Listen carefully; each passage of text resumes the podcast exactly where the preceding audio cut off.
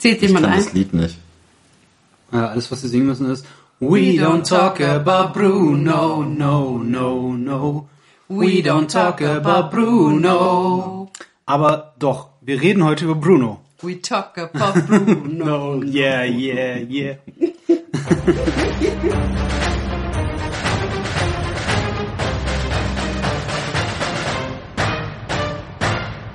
Ja, für die, die es äh, nicht mitbekommen haben, ihr hört Once Upon a Story, den Podcast, in dem wir über Geschichten sprechen.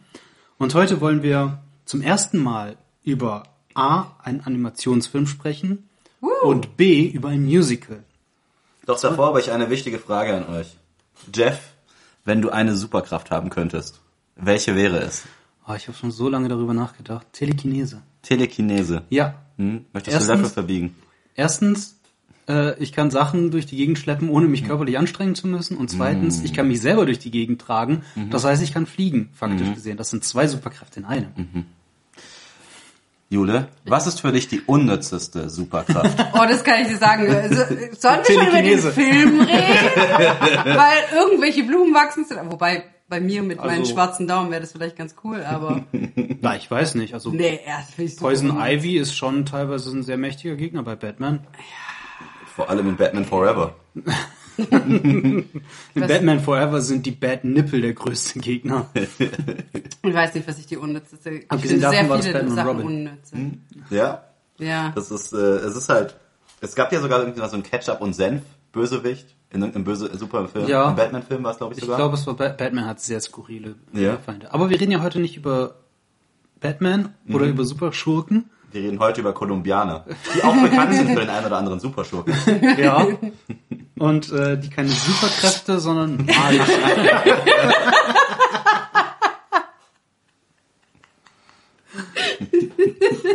Jule ist heute sehr erkältet, deshalb muss sie ein bisschen schnaufen. Ich sag dir, falls ich noch Mehl an meiner Nase habe. Ich habe gerade gebacken. genau. Du bist immer so aufgedreht, nachdem du gebacken hast. Ja. Auch nicht, woher Okay. das kommt. So, ich würde dann gerne mal ins Thema langsam einsteigen. Okay. Zumindest versuche ich das jetzt.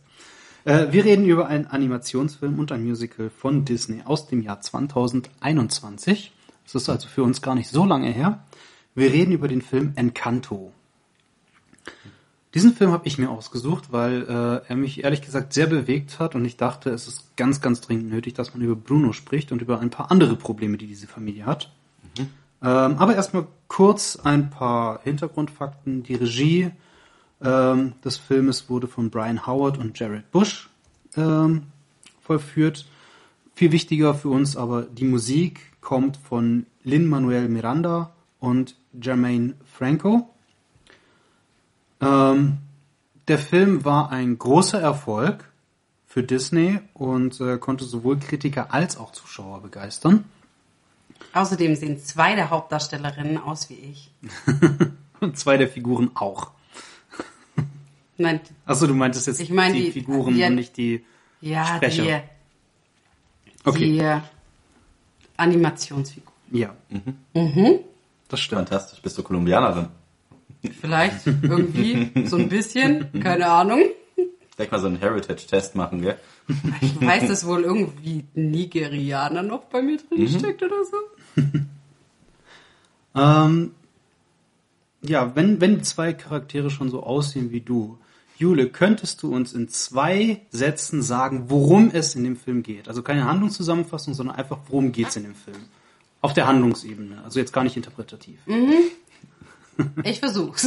Das geht nicht in zwei Sätzen, die Interpretation. Es geht um eine Familie, bei der alle bis auf eine Person Kräfte haben und die Kräfte verschwinden und die bekommen sie erst wieder, wenn Friede in der Familie eingekehrt ist.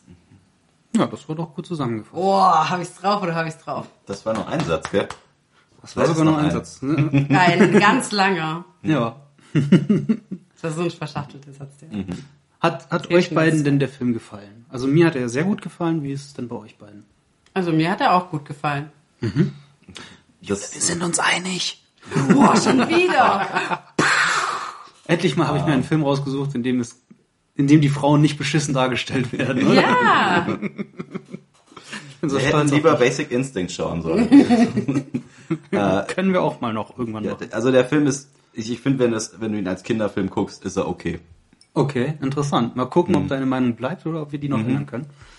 Ich würde kurz noch vorweg was sagen, Ja. nämlich der Titel Encanto ist Spanisch. Das ist richtig, Ja. ja. Und Encanto bedeutet entweder so viel wie der Charme oder der Zauber. Ja. Äh, und wir haben ja so ein bisschen was mit magischen Fähigkeiten in diesem Film. Ja, also es wird wahrscheinlich eher um den Zauber gehen, Mhm. würde ich jetzt mal vermuten. Okay.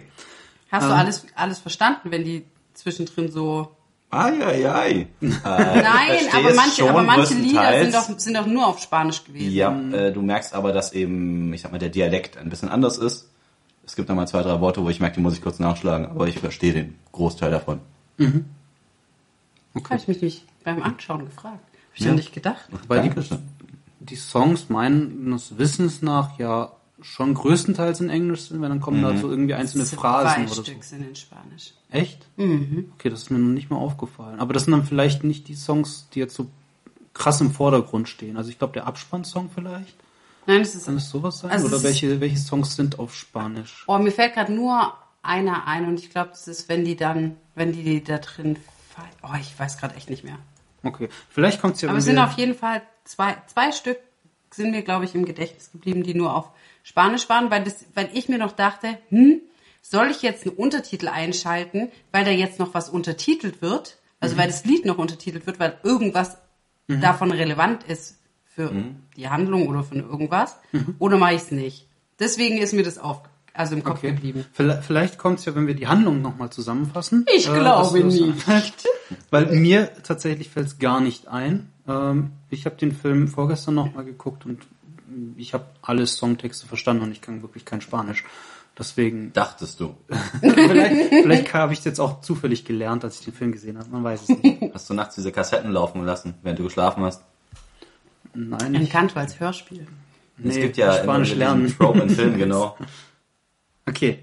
Aber äh, ich würde mal versuchen, oder äh, ja, versuchen, den Film zusammenzufassen. Ihr dürft mich gerne Ja, ergänzen. habe ich schon gemacht. Ein Satz, bam, bam. Richtig, Ja. mach's besser. Ich benutze ein paar Sätze mehr. Ähm, Ob es dann besser ist? Nee, du hast ja gesagt, worum es in dem Film geht. Jetzt wollen wir noch äh, darüber reden, was in dem Film passiert und dann wollen wir ihn interpretieren. Okay, also, äh, es geht um die Familie Madrigal, die in einem isolierten Tal am Rande eines Dorfes irgendwo in Kolumbien lebt. Das Oberhaupt der Familie heißt Alma, wird von allen Abuela genannt, was Spanisch, glaube ich, ist äh, für Großmutter. Wenn, Ja. Korrigiert mich, wenn ich falsch liege. Ich kann ihn nicht korrigieren. Ähm. Korrigiere ihn, wenn er falsch liegt. Lerne unsere Sprache. Ich glaube, das ist ja äh, allgemein so in Mittel- und Südamerika, in den Ländern, in denen Spanisch gesprochen wird, dass dann meistens Abuelo und Abuela einfach die Ansprechworte äh, Genau. Worte sind für Ja, so wie. Opa und Oma im Deutschen. Genau. Ähm, genau, wie Jule schon gesagt hat, die Familie zeichnet sich dadurch aus, dass die Mitglieder besondere magische Fähigkeiten haben. Ähm, diese Fähigkeiten nutzen sie zum Wohl des Dorfes, weshalb sie natürlich auch sehr beliebt bei den Dorfbewohnern sind und Dorfbewohner kommen eigentlich mit jedem Quatsch zu denen. Abuela selbst hat, also ich werde die Figur die ganze Zeit Abuela nennen, weil sie einfach Ja, die ganze ja. Zeit so angesprochen wird, nur dass alle da Bescheid wissen. Ähm, Abuela hat Drillinge, zwei Töchter, Pepper und Giulietta, die jeweils verheiratet sind und beide auch drei Kinder haben jeweils. Der dritte Drilling ist Bruno, der Sohn, von dem niemand spricht. Am Anfang, am Anfang sehen wir die Hauptfigur, äh, Mirabelle, die aufsteht, in den neuen Tag startet und erstmal drei Kindern aus dem Dorf erklärt, wer ihre Familie ist, wodurch wir als Zuschauer auch erstmal mitbekommen, okay, um wen geht's hier eigentlich? Was haben wir mit, mit welchen Figuren haben wir es zu tun? Ähm, wir finden raus, dass Mirabelle die einzige ist, die keine besondere Fähigkeit bekommen hat. Ähm, zum Anfang ist es aber auch so, dass sowohl Antonio auch keine Fähigkeit bekommen hat, denn der bekommt sie erst an diesem Abend, an diesem Tag, den wir gerade sehen. Und Abuela selbst hat auch keine magischen Fähigkeiten. Was äh, nachher für die Interpretation, glaube ich, noch wichtig sein könnte. Wie gesagt, am Abend bekommt Antonio äh, seine Fähigkeit bei einer Zeremonie oder einem Ritual. Das ganze Dorf ist dazu eingeladen. Also jedes Mal, wenn ein Kind äh, seine Fähigkeit bekommt, ist das ganze Dorf anwesend. Was natürlich für die Kinder schon so ein bisschen Nervosität hervorlockt. Ähm, und dieses Mal besonders, weil beim letzten Mal, als es diese Zeremonie geben sollte oder gegeben hat, sollte Mirabelle ihre Fähigkeit bekommen und äh, vor ihr, also sie hat dann aber keine Fähigkeit bekommen. Das heißt, es war ein riesen Fehlschlag irgendwie für die ganze Familie. Und deswegen waren alle, insbesondere Abuela, sehr nervös, ob es jetzt funktioniert oder nicht. Wie süß ist denn bitte die Kleine? Die kleine Mirabelle. Oh Ja, Gott, die ist die wirklich goldig. Oh. Also an der Stelle möchte ich mal ganz kurz sagen, die Animateure, die haben einen fantastischen Job gemacht bei der Darstellung, bei der, also bei den, bei den Charakteren selbst. ja, das war, Und weil die mich, allem- weil die, also optisch hatten die halt mich als Vorbild. Ja, klar. Die haben mich Du bist gestalkt. ja extra nach Amerika gereist, oder? Nein, die haben mich Ach, die haben gestalkt auf, gestalkt, okay. auf Social Media. Okay. Und haben dann immer Bilder von mir rausgenommen und die haben sie dann. Also man muss wirklich sagen, dass Jule sowohl Mirabelle als auch Dolores aus dem Film sehr, sehr ähnlich sehen kann. Es ist ganz schön viel Farbsättigung auch drin. in dem Film. Ja, das stimmt. Aber auch äh, die, ähm, die Gesichtszüge und diese Kleinigkeiten, die in der Mimik äh, vor sich gehen, die sind wirklich fantastisch animiert.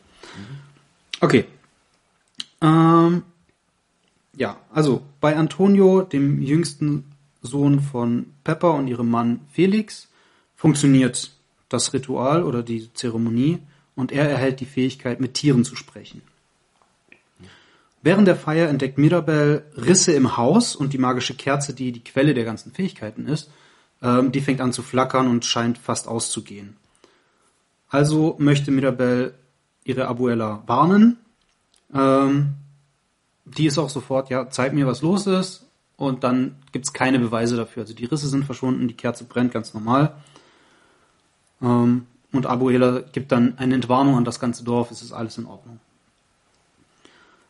Äh, Mirabelle ist aber trotzdem sehr skeptisch und versucht der ganzen Sache auf den Grund zu gehen, will rausfinden, was los ist ähm, und fragt deshalb ihre Cousine Dolores, die ein, deren Fähigkeit es ist, unfassbar gut zu hören, ähm, ob sie irgendwas gehört hat, ob sie irgendwas weiß. Die sagt ihr, dass ihre Schwester, also Mirabels Schwester Luisa, ähm, übermenschliche, die, von der wir wissen, sie hat übermenschliche Stärke, dass sie wohl äh, zuletzt Schwächeanfälle hatte oder irgendwie darüber geredet hat. Und sie hat das gehört. Und ihr Auge hat gezuckt. Das hat Und sie gehört. ihr Auge, ja genau, sie hat, die ganze ihr Auge, Nacht das Auge gezuckt hat. was ein Hörst Zeichen du das? Hörst du das? Nein. Ja. Man. So gut kann so gut Dolores hört sich- hören. Ich, ich höre jetzt das Pfeifen, ja. Jetzt sehe ich die Pfeife auch noch.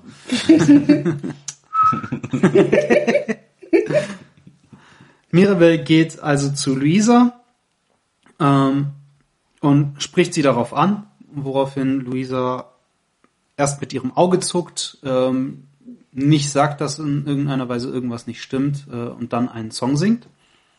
Ähm, einen der meiner Meinung nach beiden besten Songs in diesem Film. Ähm, gibt dann am Ende zu, dass äh, die Last, die sie trägt als stärkste Person der Familie, die einfach permanent irgendwelche Häuser richten muss oder Esel durch die Gegend trägt. Ähm, Die Last, die sie trägt. Richtig, dass es ihr wirklich viel ist, auch psychisch gesehen. Ähm, sie gibt Mirabelle den Tipp, sie muss äh, in Brunos Turm in sein Zimmer gehen und nach seiner letzten Prophezeiung suchen. Ähm, Bruno hatte die Fähigkeit oder hat die Fähigkeit, in die Zukunft zu blicken, ähm, ist aber irgendwann verschwunden. Niemand weiß genau warum, aber es wird auch nicht darüber geredet. Because we don't, Don't talk about Bruno, no, no, no. Mirabelle geht also in Brunos Zimmer, sucht die Prophezeiung und findet sie auch. Ähm, nimmt sie zurück in ihr Zimmer. In dem Moment, in dem sie, äh, in dem sie das, also die Prophezeiung, die findet sie in Form von grünen Scherben, ähm, die so glasmäßig eigentlich ein Bild ergeben. Sie versucht sie zusammenzusetzen. Ähm, es kommen aber ihre Tante Pepper und äh, deren Mann Felix in das Zimmer rein. Ähm, das Zimmer ist eigentlich für die Kinder, die noch keine Fähigkeit haben, also haben Antonio und Mirabelle zusammen in dem Zimmer gewohnt. Und Mirabelle fragt nach Bruno. darauf kommt der andere beste Song des Lieds, We Don't Talk About Bruno, äh, in dem sie erklären, dass sie nicht über Bruno sprechen, weil seine Prophezeiungen die ganze Zeit ähm, schlimme Dinge hervorgebracht haben. Also er hat im, immer wieder schlimme Dinge erzählt oder Dinge erzählt, woraufhin diese schlimmen Dinge passiert sind. Ähm, sie haben also ihm die Schuld daran gegeben, warum das total abgefuckt ist. Dazu kommen wir später noch. Ähm, während dem Schluss des Songs setzt Mirabelle diese äh, Scherben zusammen und findet dann das Bild von ihr mit dem Haus im Hintergrund, in dem große Risse in dem Haus sind. Also hat sie Angst, dass sie schuld darin ist, dass die Magie verloren geht ähm, und die Familie auseinanderbricht. Ihr Vater kommt rein und ähm, sagt ihr, dass, also er sieht das Bild und sagt ihr, dass sie das erstmal für sich behalten. Am Abend soll nämlich eine Familie zu Besuch kommen, ähm, die Familie, Familie von Mariano, der Isabella, der Schwester von Mirabel, einen ha Heiratsantrag machen soll. Äh, Dolores hört das allerdings mit und beim Essen fängt sie an, das rum zu erzählen mit der Prophezeiung, so dass es am Ende die ganze Familie weiß. Die ist nämlich eine ganz schöne Schwatzbase. ja, also sie kann nicht nur hören, die muss auch Willkommen in Lateinamerika. Äh, Mirabel versucht abzulenken und die Verlobung von Isabella voranzutreiben, aber letztendlich ähm, kommt das Geheimnis raus. Abuela sieht die Prophezeiung, ähm, die Magie dreht völlig durch. Pepper, die das Wetter beeinflussen kann, äh, ruft einen Sturm herauf, weil sie ihre Gefühle nicht unter äh, Kontrolle behalten kann. Und der ganze Abend ist für den Arsch. Die Gäste gehen. Abuela, Pepper und Isabella sind wütend auf Mirabelle. Die findet in der Zwischenzeit ein Loch in der Wand hinter einem Bild. Ähm, durch Ratten, die durch das Haus laufen. Ähm, weil sie neugierig ist, weil sie wissen will, was los ist, äh, geht sie in dieses Loch und findet Bruno. Sie spricht mit ihm, findet heraus, dass er seit, seit er verschwunden ist, eigentlich in den Wänden gelebt hat, weil er seine Familie nicht verlassen möchte. Ähm, und sie überredet ihn dazu, ein weiteres Mal in die Zukunft zu sehen. In dieser Prophezeiung sehen beide, weil Mirabelle dabei ist, äh, kann sie mitgucken, ähm, wie die Magie gerettet wird und Mirabelle und Isabella sich umarmen. Die logische Konsequenz ist, Isabella und Mirabelle müssen sich umarmen, um die Magie zu retten. Dementsprechend äh, muss ich Mirabelle überwinden, denn was ich noch nicht gesagt habe, Mirabelle und Isabella, die können sich absolut nicht ausstehen. Das ist so richtiger Geschwisterhass. Ähm, Denkst du klar? Ich glaube, die meisten Menschen, die Geschwister haben, kennen so diese Momente und das muss man sich wahrscheinlich vorstellen, dass das das ganze Leben lang so geht. Mirabelle versucht sich zu überwinden. Warum lachst du so extrem? Dieses Grinsen auf Philippes Gesicht. Mhm. Philippe hat auch eine, eine Schwester, die Isabel heißt. mhm. Sie ist sehr hübsch. Und das sagt uns alles, was wir über die Beziehung zu deiner Schwester wissen müssen, wenn wir diesen Film gesehen haben. Mirabel geht jedenfalls äh, zu Isabella, möchte sie umarmen. Die ist äh, nicht sehr erpicht darauf, ähm, ist wütend. Die beiden streiten, streiten sich an, ähm, weil Mirabel der Meinung ist, Isabella ist einfach so perfekt, ihr fällt alles zu, sie hat keine Probleme, während Isabella die ganze Zeit nur versucht, perfekt für die Familie und für Abuela zu sein äh, und überhaupt nicht ihren eigenen Weg gehen kann. Ähm, es kommt zu einem Song, nicht der beste, aber ein guter Song, finde ich. Mhm. Ähm, bei dem Isabella erkennt, dass in ihr mehr steckt, als einfach nur perfekt für andere zu sein. Dass sie eben auch ihre Kräfte anderweitig nutzen kann und dass das mehr in ihr steckt. Nicht nur Blumen, sondern auch Kakteen machen. Mhm. Ähm, die beiden. Man muss ja auch seine Dornen zeigen, gell? Ja. Die beiden Schwestern kommen sich durch den Song näher, verstehen sich ein bisschen besser und umarmen sich am Ende tatsächlich. Ähm, weswegen Mirabelle glaubt, hey, wir haben die Magie gerettet, wir haben unser Wunder gerettet. Abuela sieht das anders.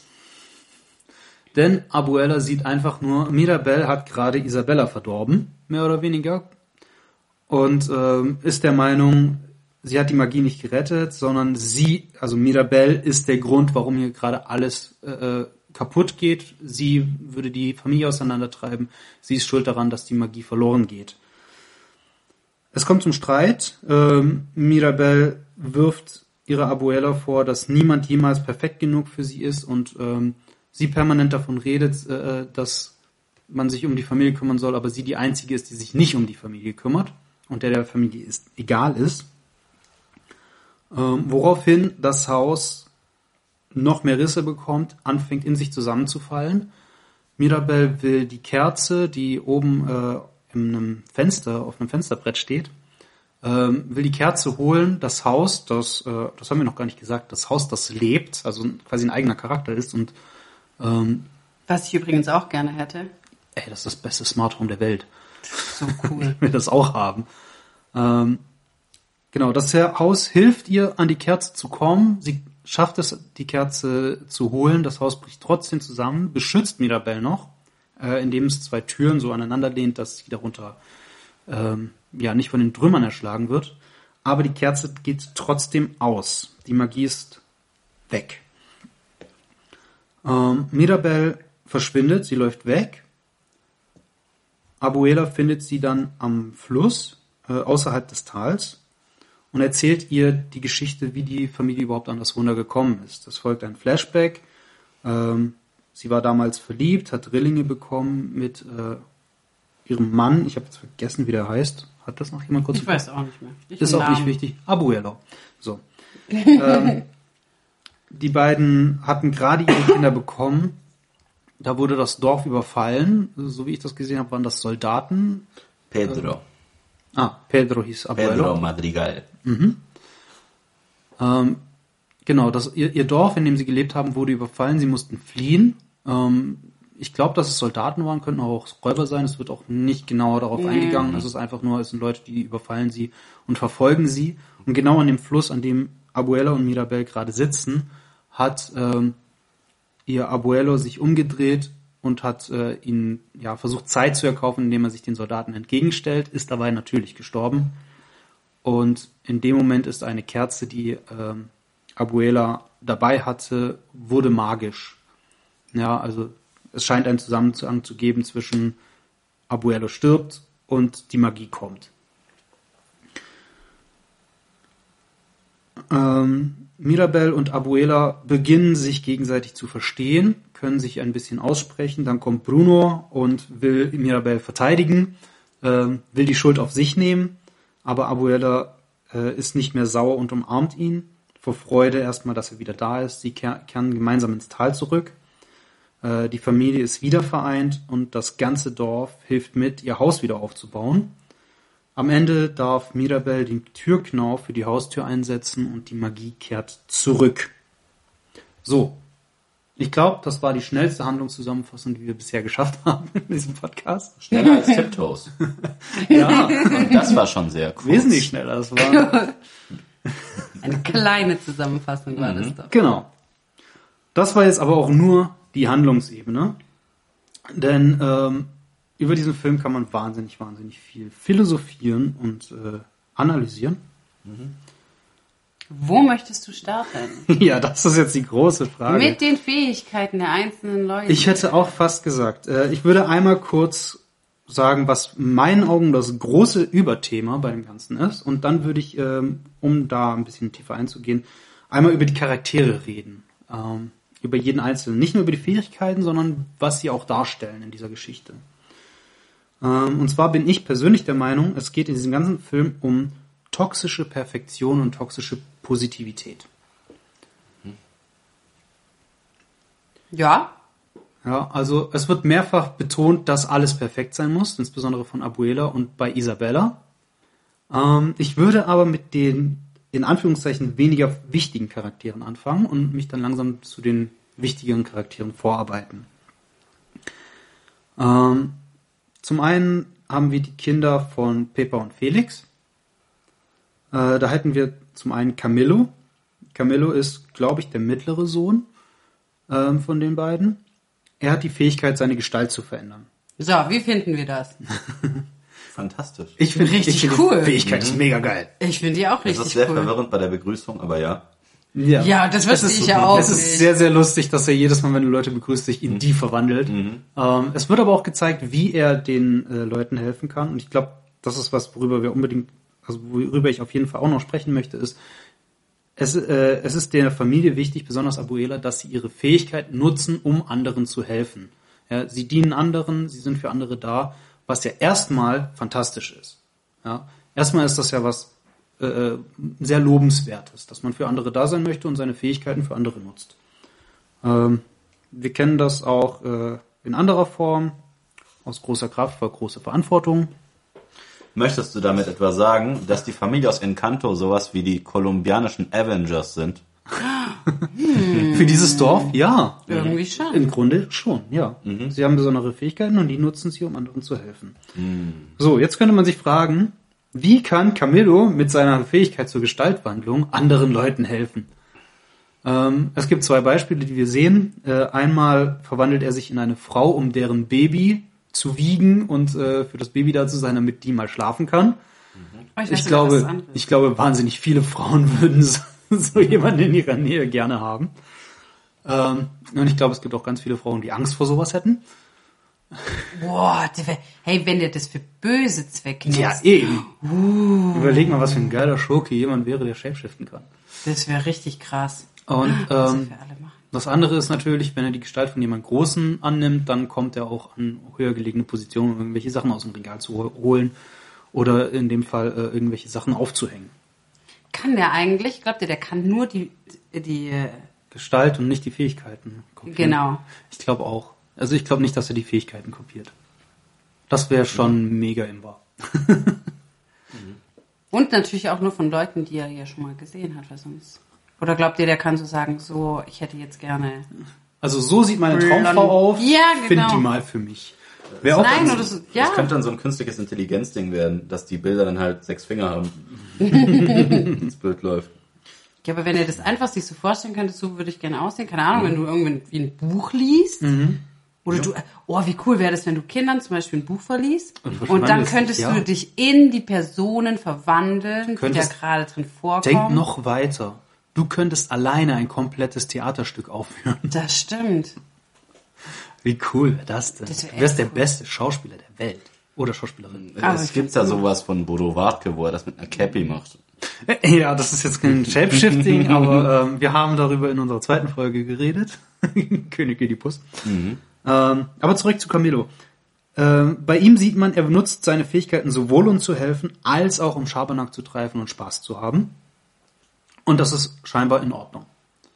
Ja, also er bekommt Ja, weil er nicht damit die anderen zum Lachen bringt und freut. Meist, na, meistens macht es um sich selber äh, zu Nein, die sagen das sogar. Die sagen das sogar in dem Film, Ja, ja. dass es so Also, toll ist, dass er Freude überall hinbringt mit seinen Scherzen. Das stimmt, ja. Aber offen, also sehen tun wir es hauptsächlich, wenn er selber irgendwie Spaß für sich hat. Aber ja, Ja, ist, aber ja das auch, ist ja ist ja auch auch völlig in, ist, ist ja auch völlig in Ordnung und legitim. Er bekommt dafür ja auch nicht auf die Finger gehauen. Manchmal, wenn ich, wenn Bloß ich am lustigsten fand ich den Moment, als er seinen Vater nachgemacht hat. Von wegen, ja, ich klinge doch nicht so. Ah, ich klinge doch nicht so. Das fand ich sehr, sehr geil. ähm, was mir aufgefallen ist, was ich spannend finde, Camilo trägt ein Poncho äh, und hat lockige Haare und sieht damit seinem Onkel Bruno sehr, sehr ähnlich. Der jüngste Spross der Familie ähm, und der jüngste Sohn von Pepper und Felix ist Antonio. Er erhält im Laufe des Films, äh, gerade am Anfang, die Fähigkeit, mit Tieren zu sprechen. Es wird auch vorher schon gesagt, dass er sehr, sehr tierlieb ist.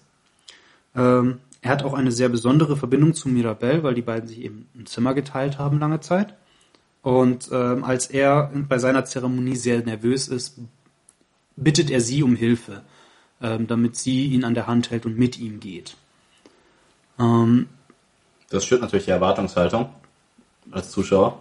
Absolut, klar. Was ich spannend finde, ist, sobald er seine Fähigkeiten hat, scheint er A weniger nervös zu sein und B, die Verbindung zu Mirabelle wird nicht weiter ausgebaut. ja, das stimmt. Ähm, obwohl er nachher nochmal hilft, als sie bei Bruno ist und die Ratten ihm erzählt haben, was los ist und er dann sein Zimmer äh, anbietet.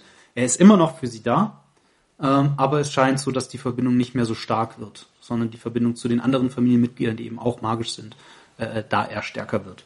Ich frage mich manchmal, wenn du mit Tieren sprichst, ob das interessant wäre oder ob das todeslangweilig wäre. Ob das so, ob Tiere einfach nur sagen müssen, Hunger, gib fressen, Hunger, ich will schlafen. Ja, die werden ein Wort und fertig.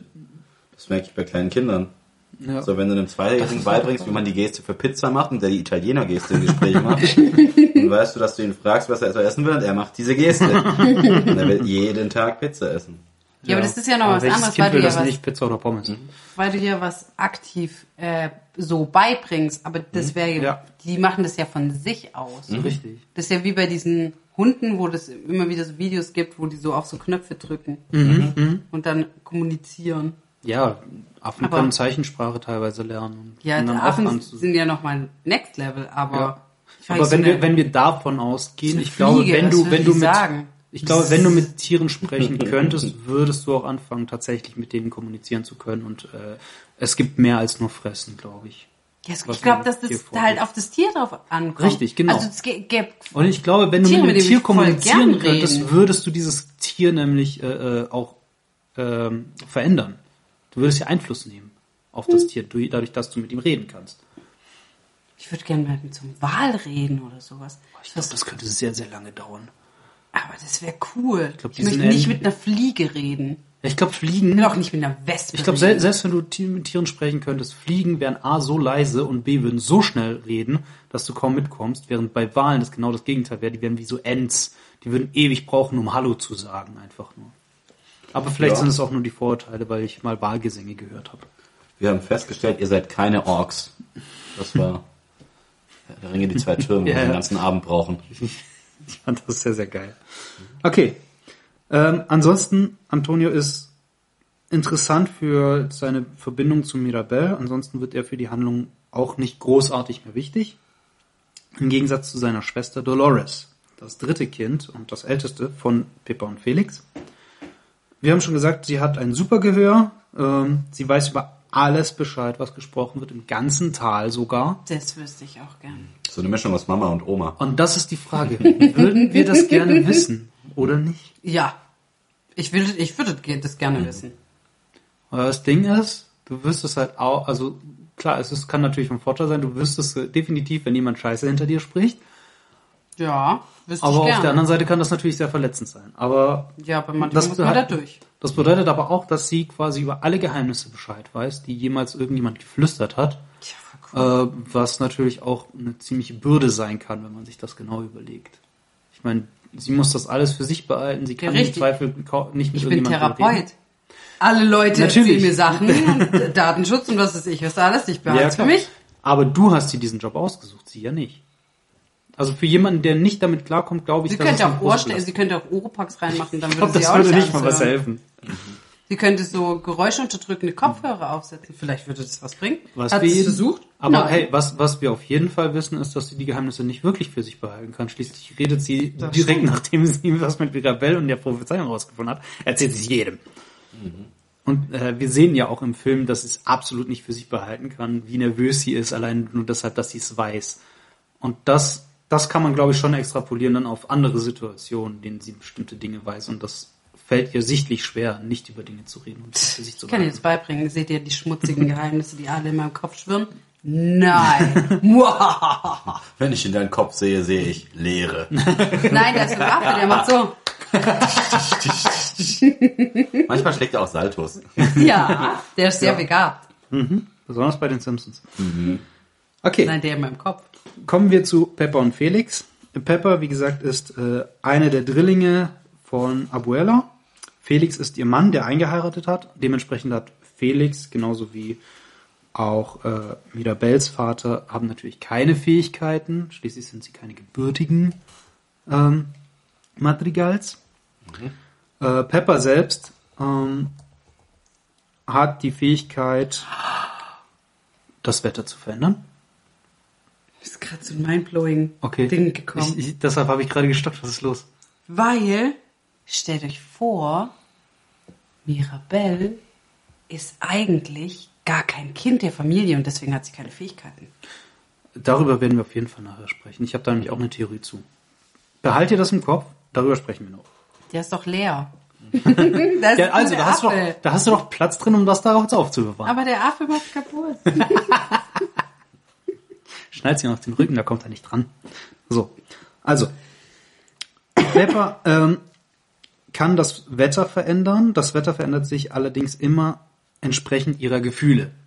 Richtig dumme Fähigkeit. Das ist richtig beschissen, weil sie ihre Gefühle absolut nicht unter Kontrolle hat. Na, sie versucht es teilweise, deshalb hat sie immer kleine Wolken über sich, aber sie ist permanent angefressen wegen irgendwas, weswegen es ständig hagelt, donnert oder stürmt.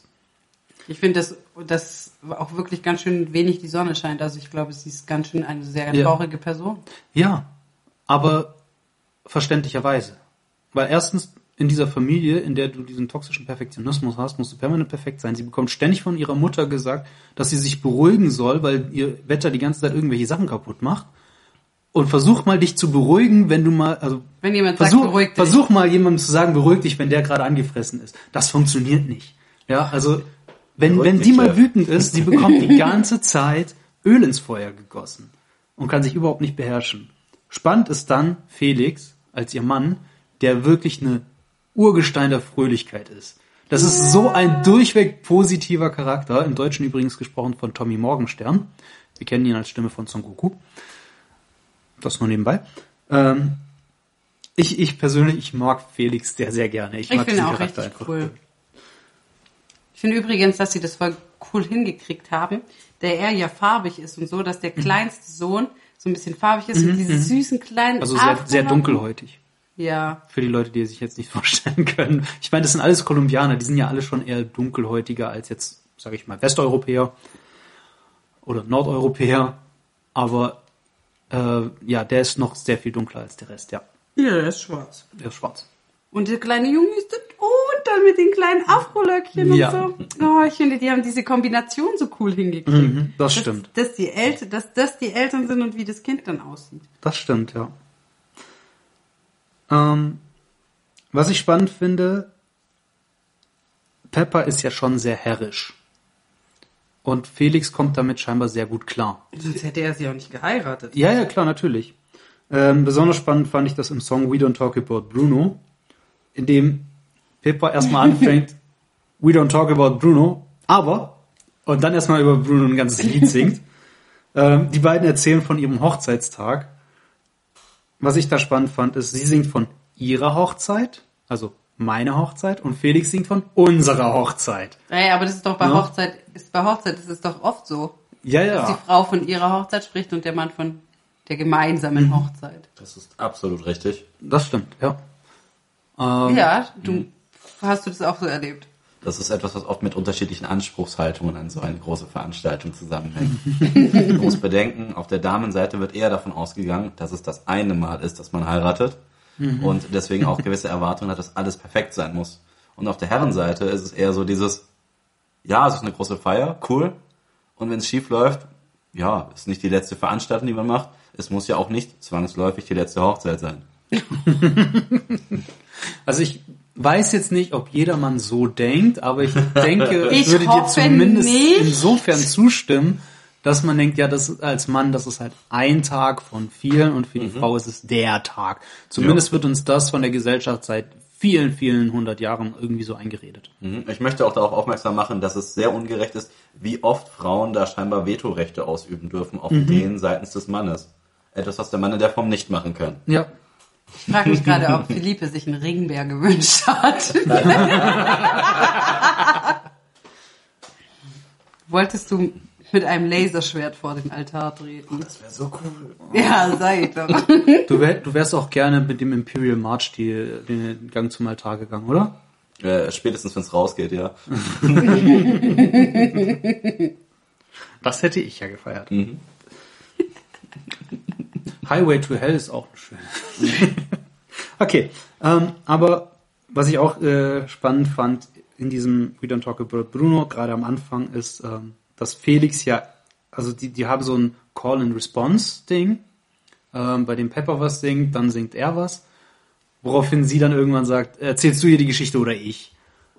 Woraufhin er sich entschuldigt und dann doch weiter mit die Geschichte erzählt. Und das ist der Grund, warum er so glücklich ist, weil Mhm. er denkt sich einfach, ich mache sie glücklich damit und Mhm. dann bin ich auch glücklich und deswegen ist es ein glücklicher Nach, Mann. nach dem Motto Happy Wife, Happy Life. Ja, genau.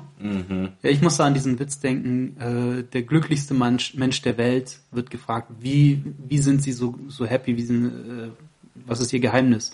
Und er antwortet, nur ich streite mich nie. Und da sagt der andere, äh, das kann doch gar nicht sein, man kann sich doch nie nicht streiten. Wissen Sie was? Ich glaube, da haben Sie recht. Fand ich sehr, sehr schön. Genau. Dann haben wir ähm, die zweite Tochter unter den Drillingen, Giulietta, und ihren Mann Augustin. Beide unterstützen Mirabelle sehr. Also ich, ich persönlich finde, die beiden sind sehr gute Eltern.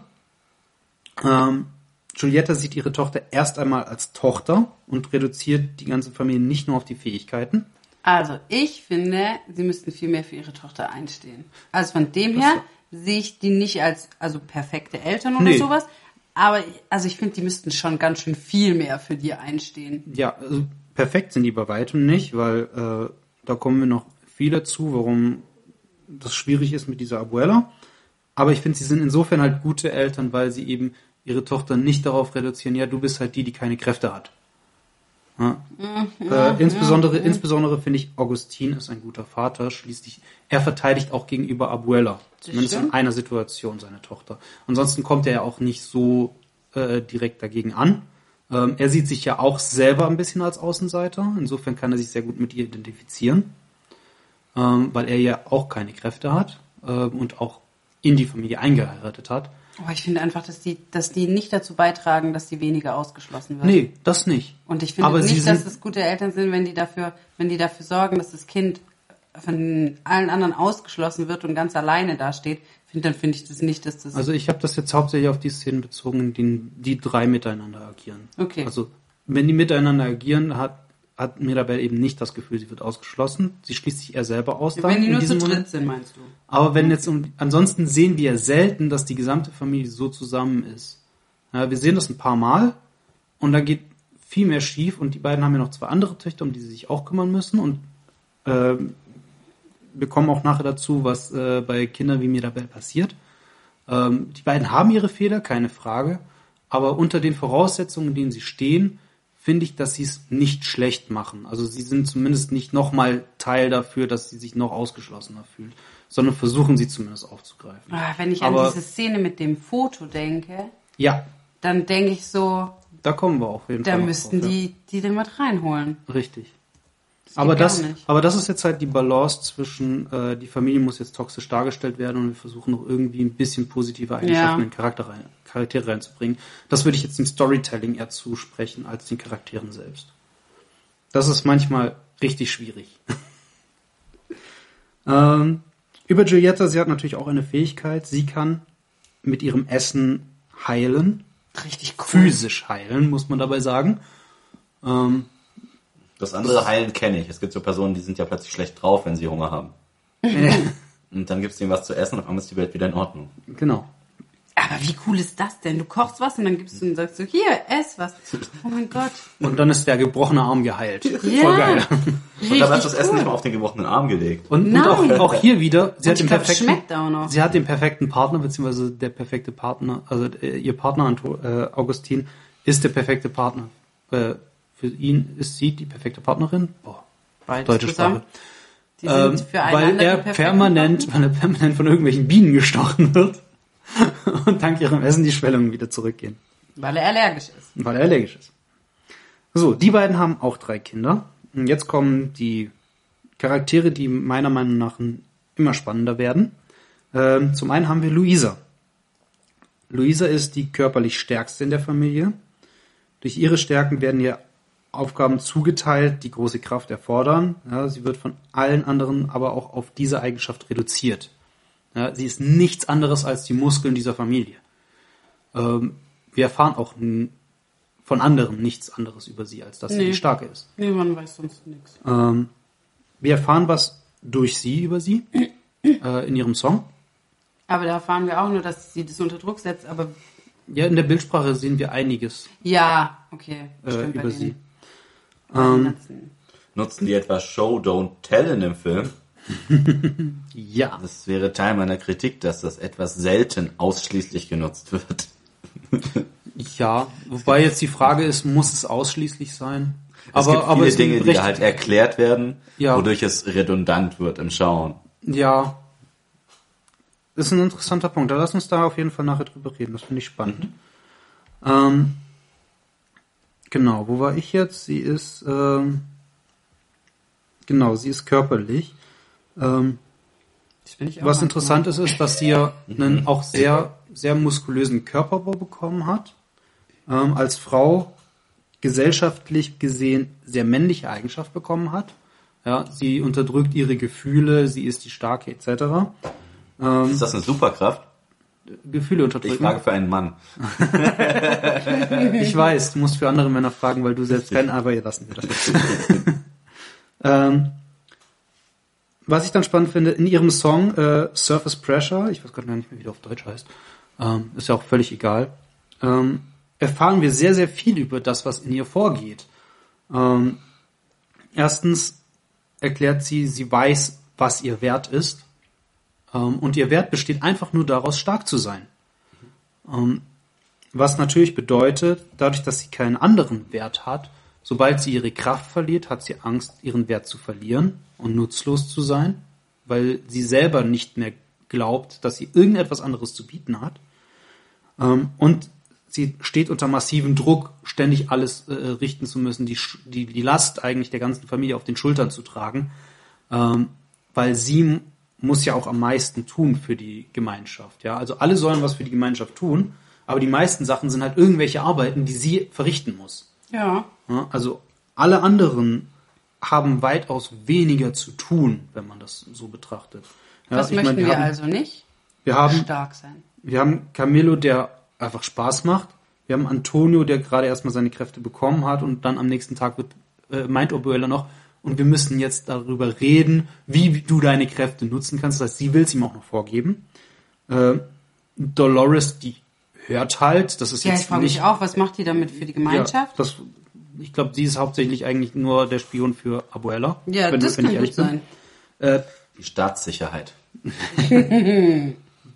Giulietta ist äh, noch mit Sicherheit sehr, sehr hilfreich für, äh, durch ihre Heilkräfte. Ja, das ist auch, also von den allen Dingern ist das ja wohl das Allercoolste. Ja. Ähm, das heißt, begeistert. Luisa hat den größten Druck, sie muss eigentlich am meisten für die Gemeinschaft tun. Ähm, was interessant ist, sind die Esel, finde ich. Erstens, sie ist ja permanent dabei, irgendwelche Esel durch die Gegend zu tragen. Ja, warum laufen die nicht? Ja, die büchsen ja ständig aus. Die haben ihren eigenen Kopf. Die, Ja, die, die horch, horchen halt nicht.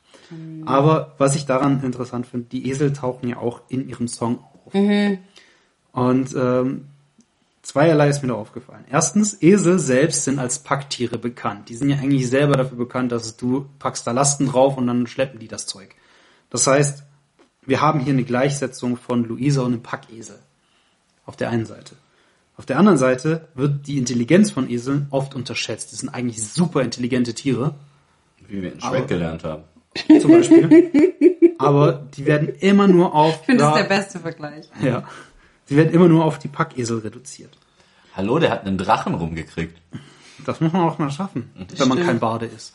Glaubst du, der Esel aus Shrek ist ein Bade? Lass uns darüber reden, wenn wir über Shrek reden. Oder Barden. Stimmt, einfach nur so das Oberthema, gell? Diese Folge geht's nur um Baden. Ähm, während des Songs gibt es einen Melodienwechsel.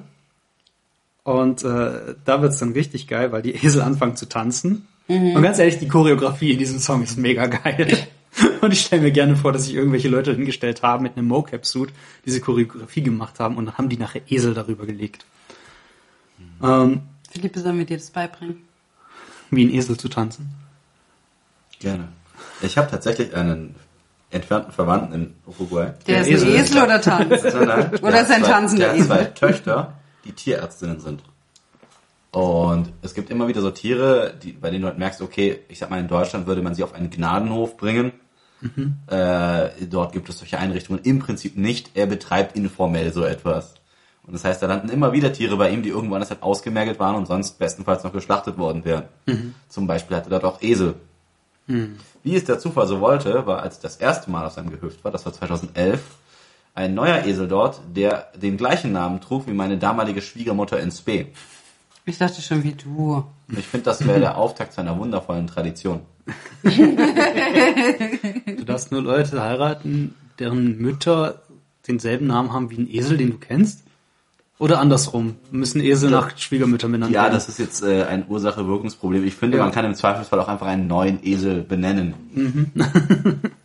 Okay. ähm, was ich noch gerne sagen würde, ähm, wir hatten das ja schon, dass Luisa sehr mit männlichen, also gesellschaftlich männlichen Eigenschaften dargestellt wird. Hat doch eine brutal tiefe Stimme. Ja, ey. Ich wollte gleich noch was über die äh, Synchronsprecherin sagen. Ähm, aber ganz kurz noch, in dem Song reitet sie irgendwann auf einem Einhornesel. Was für mich einfach bildlich genau perfekt ist, ja. Sie ist, wir haben mit einem, mit einem Einhorn ein, äh, ein Wesen, das in der Regel weiblich konnotiert ist, sage ich jetzt mal. Nicht, dass alle äh, Einhörner weiblich sind, sondern dass wir eine Verbindung haben zwischen Einhörnern und Frauen. Sonst könnten die sich ja auch nicht fortpflanzen. Richtig. Ähm, ich zitiere da Alan aus Two and a Half Men. Einhörner sind auch nur Pferde mit Umschnalldildos. Ähm, aber was ich halt spannend finde, ist eben, wir haben diese, wir haben diese, werden. ha? Und die können richtig bösartig werden, wenn man hier The Cabin in the Wood, ja, oder guck dir einfach da kommt äh, das und spießt einen auf. äh, Legends of Tomorrow. Da gab es auch ein, e äh, ein Einhorn und das war ein blutrünstiges Monster. Also, Ich kann vor allem das letzte Einhorn. Und da muss man weinen. ja. Da, da, da. So wie bei Five der Mauswanderer. Oh, da muss man auch. Oh, bei Five, wenn der ruft, Five, oh. Ja, ich freue mich schon, ihn mit dir zu gucken. So, Ich fand den Western davon schön. ja. Der ist aber auch cool. Der ist cool. Auf jeden Fall finde ich es halt geil, weil das äh, diese Einhornesel genau das äh, eigentlich transportieren, was Luisa ist. Sie ist eine Frau, die aber als Packesel genutzt wird. Das finde ich sehr schön. Genauso fand ich das ähm, das Bild der Titanic, auf dem Madrigal draufsteht, mit den Eseln als Musiker, super geil. ähm, und sie den Eisberg quasi zerschlägt, um die Titanic, ihre Familie nicht sinken zu lassen, was einfach auch schon wieder sinnbildlich ist. Die Familie ist kurz vorm Untergang. Ja, stimmt. Den ganzen Film über. Also ich finde, in diesem Song steckt einfach wahnsinnig viel geilen, geiler Scheiß drin. Ähm, wir hatten ja schon gesagt, als sie ihre Kraft verliert, hat sie auch das Gefühl, dass sie ihren Wert und ihre Identität verliert. Weil sie immer nur darauf reduziert wurde.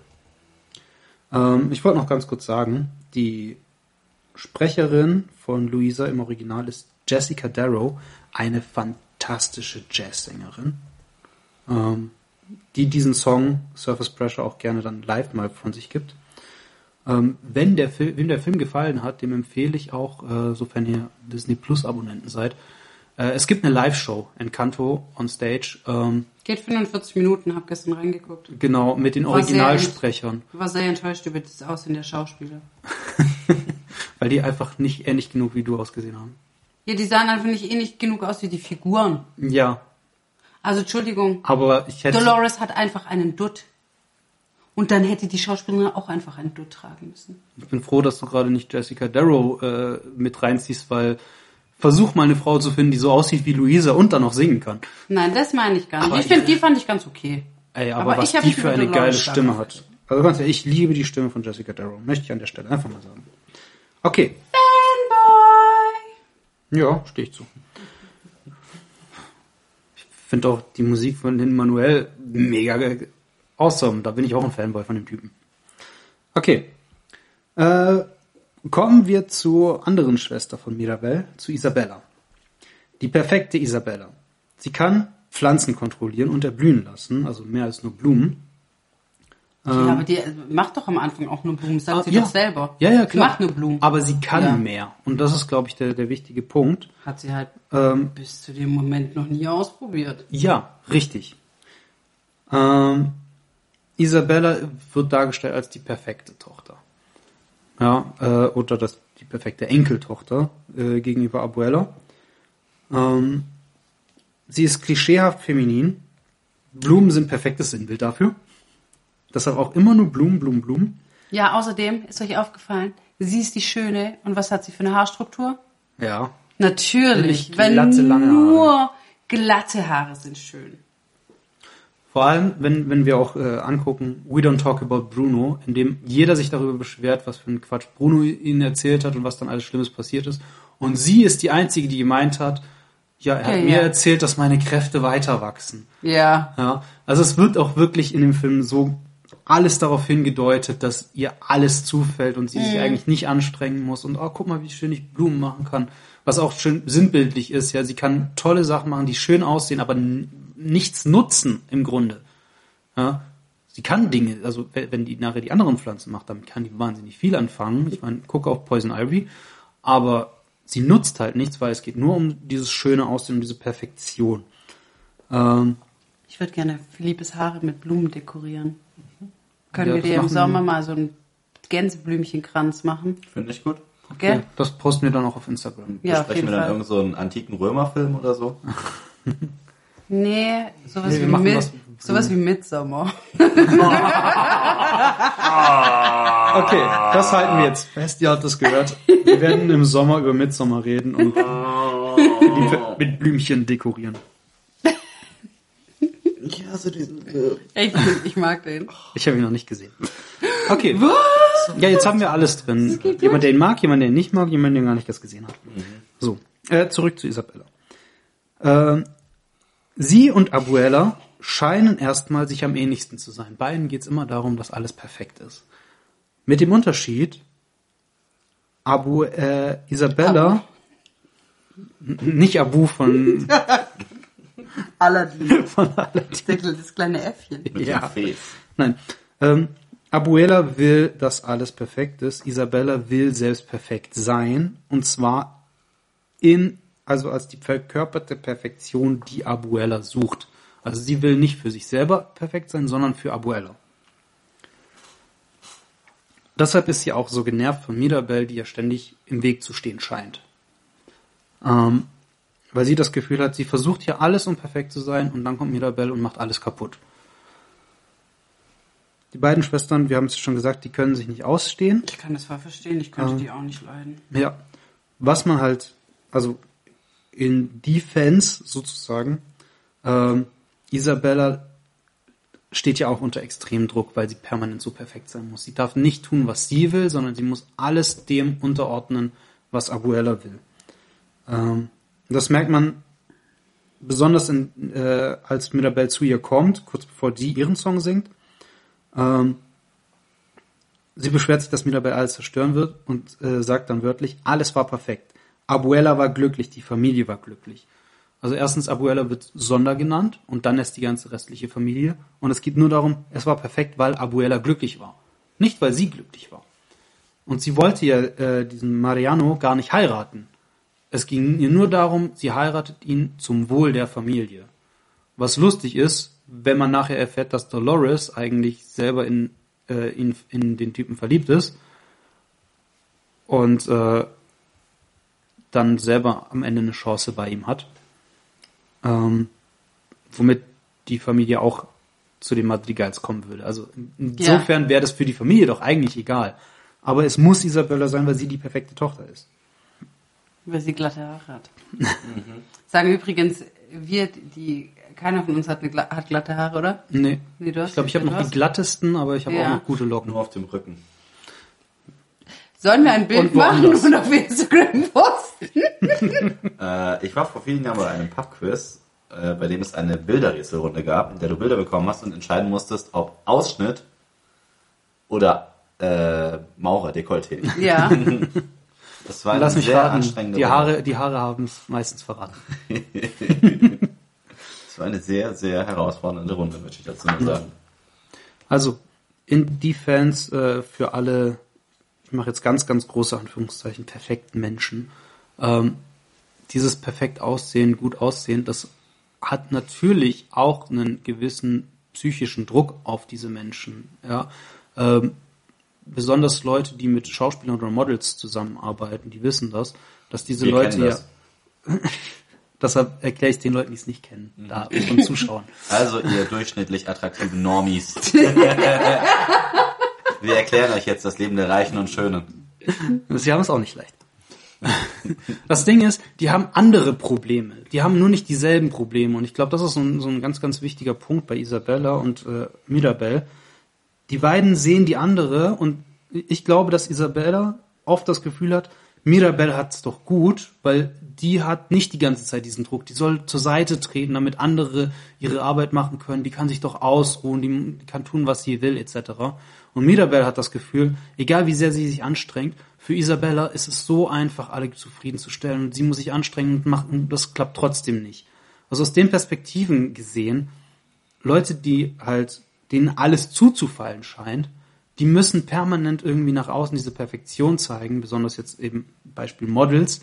Wir ähm, brauchen da gar nicht mal das, wir brauchen nur auf Social Media Influencer angucken. Oder Influencer, das ja. Das ist doch genauso, da wird einem und auch suggeriert, die sind immer glücklich, ja, genau. die sind immer am Reisen, die sehen immer perfekt aus. Und die aus. müssen, die müssen die ganze Zeit diese Scheinwelt aufrechterhalten und hoffen, dass, dass sie damit irgendwie äh, korrespondieren. Aber sobald mal ein Influencer einen schlechter Ta schlechten Tag hat, dann wird es schwierig, das Ganze aufrechtzuerhalten.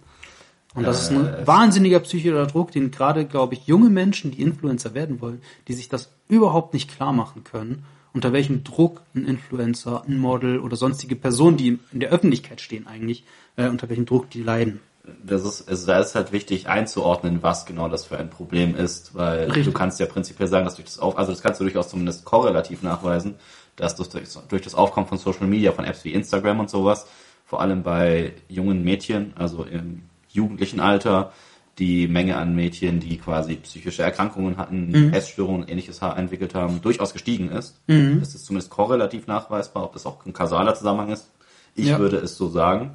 Und das auf der anderen Seite das Problem, dass es so äh, Personen gibt, äh, ich habe das vor allem im Rahmen von Corona dann gemerkt, erst einmal auf Social Media so ein Thema wie äh, geistige Gesundheit mhm. plötzlich getrendet hat, dass da dann irgendwelche attraktiven, reichen Menschen einem erzählt haben, dass sie es auch nicht immer leicht haben, mhm. während sie gleichzeitig aber ihre Werbelinks unten gepostet hatten, ja. auch Hochglanzfotos von sich. Da ist vor allem so eine Person wie Kathi Hummels mal sehr ja, ins ja. Äh, Kreuzfeuer geraten, weil sie Bilder von ihrem kurzen Yoga-Retreat auf Rhodos postete. Oh, ich mitgekriegt. Mit Werbelinks und sowas unten drin und dann was über Mental Health geschrieben hat. Ja. ja. Äh, was krass ist, wenn du bedenkst, was das du halt als eine Person, die davon vielleicht auch betroffen ist, nicht diese Möglichkeiten mhm. hast, da Erstens das, also das Problem bei sowas ist ja, es mag sein, dass jetzt, sagen wir mal, eine Kathi Hummels psychische Probleme hat. Mhm. Es mag auch sein, dass äh, das extrem problematisch ist für Leute, die das auch haben und nicht ihre Möglichkeiten haben. Ja. Und dieses Bild, das dadurch generiert wird, ist halt noch schlimmer. Mhm. Also macht, macht das Ganze noch schlimmer, gerade für Leute, die eben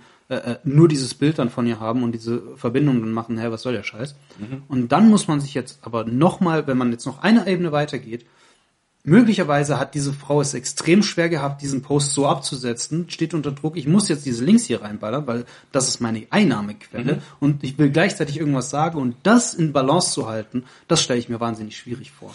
Da gibt es ein ohne jetzt, ohne jetzt zu sagen, dass das eine gute Aktion von ihr war. Wahrscheinlich war das einfach wirklich schlecht geplant. Es, es war oft nicht nur schlecht geplant, sondern auch miserabel umgesetzt, weil ja. es gibt Personen wie ähm, Kurt Krömer, ein Kabarettist ja. in Deutschland, der eine sehr schöne Folge aus seiner äh, aus seiner Serie Shea Krömer gemacht hat mhm. mit oh Gott, wie heißt der deutsche ehemals Slam-Poet? Äh, Thorsten Sträter. Genau, Thorsten Sträter gemacht hat. Die beiden sie dann leiden über, ja auch unter Depressionen. Genau, und die mhm. haben darüber gesprochen und es war eben sehr angemessen vom Ton ja. her, den sie da gewählt haben. Richtig. Während halt ein Hochglanzbild auf Instagram eben nicht sinnvoll ist, um dieses Thema in der Form kurz anzureißen, Ganz gleichzeitig genau. aber noch eben seine Werbelinks drunter zu posten. Das Ganz ist genau. ähnlich wie prominente Personen dann auch, wenn ein, wenn ein bekannter Mensch stirbt, einen Post absetzen, mhm. in dem es aber nicht darum geht zu zeigen, oh, ich hatte viel mit diesem Menschen zu tun. Ich sag mal, wenn jetzt einer der Jackson 5 lamentiert, ja. dass Michael Jackson gestorben ist, verstehe ich, dass du mhm. das machst, weil du eine persönliche Verbindung hattest.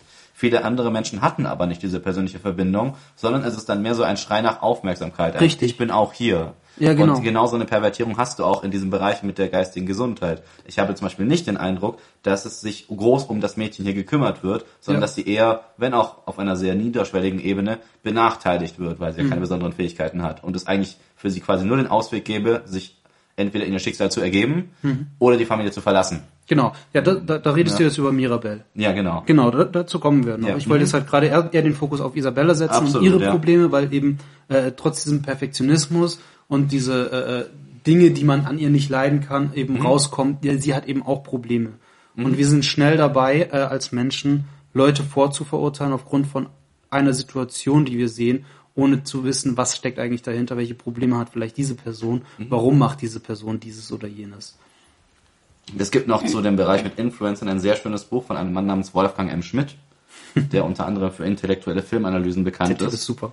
Und dieses Buch heißt äh, Influencer, Ideologie moderner Werbekörper, glaube ich. Und in dem schreibt er, dass du dann auch das Problem hast als Influencer, dass du dich zwar selber, ich sag mal, emanzipieren kannst, einen gewissen auch materiellen Wohlstand erlangen kannst, Ja. indem du aber einen gewissen Konformismus wieder vorlebst.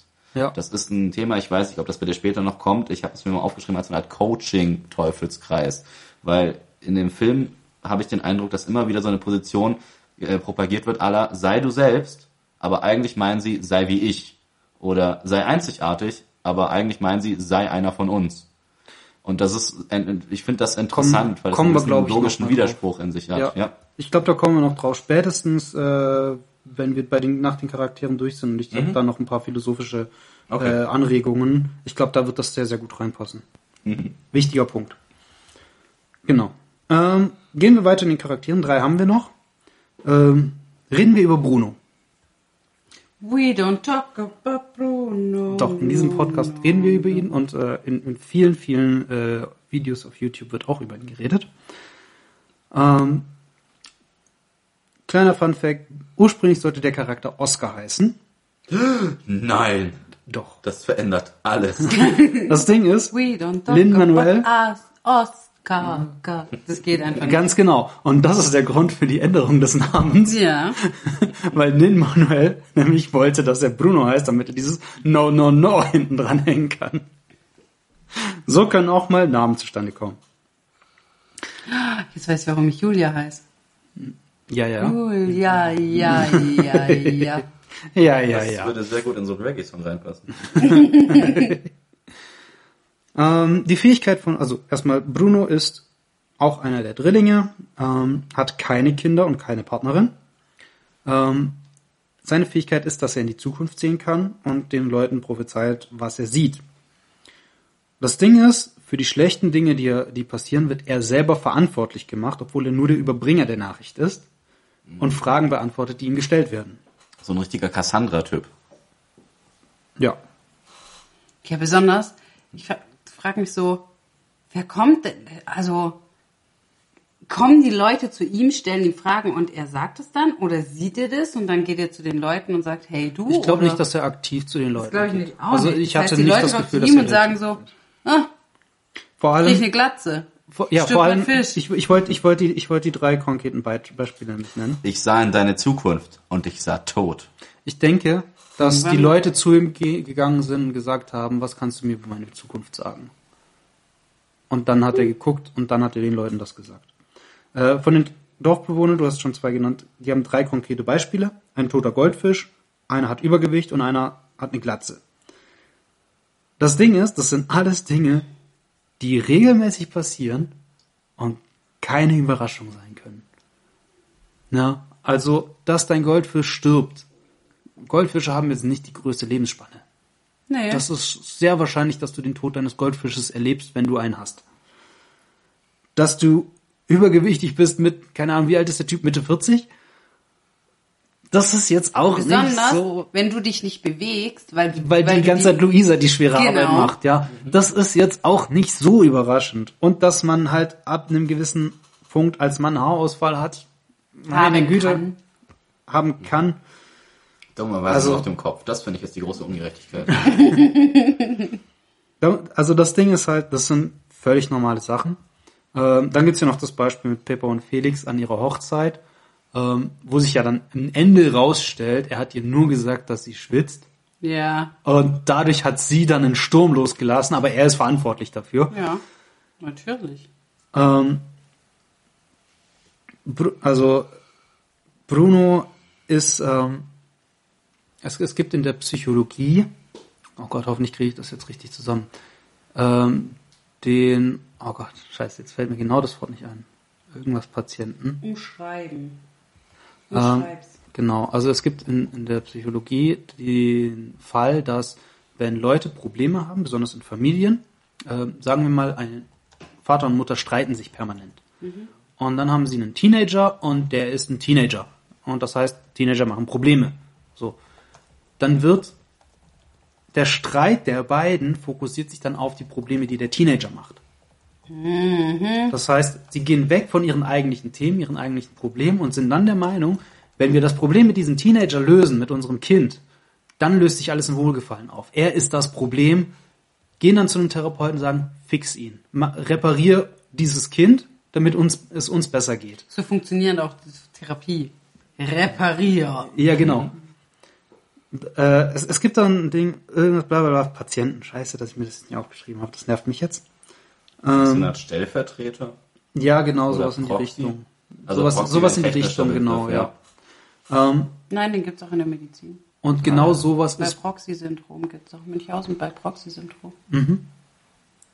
Und genau sowas ist Bruno und später Mirabelle. Ja, alle Probleme, die die Leute haben, werden auf ihn gewälzt, weil er ist derjenige, der es gesehen hat und damit ist er verantwortlich. Was natürlich totaler Mumpitz ist.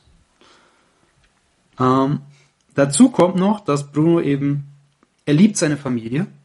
Ich glaube, daran wird kein Zweifel in, in, äh, in dem Film gelassen. Viel zu stark liebt er die. Die sind so assi zu Sie haben- es nicht verdient, keine- keine Frage. Null.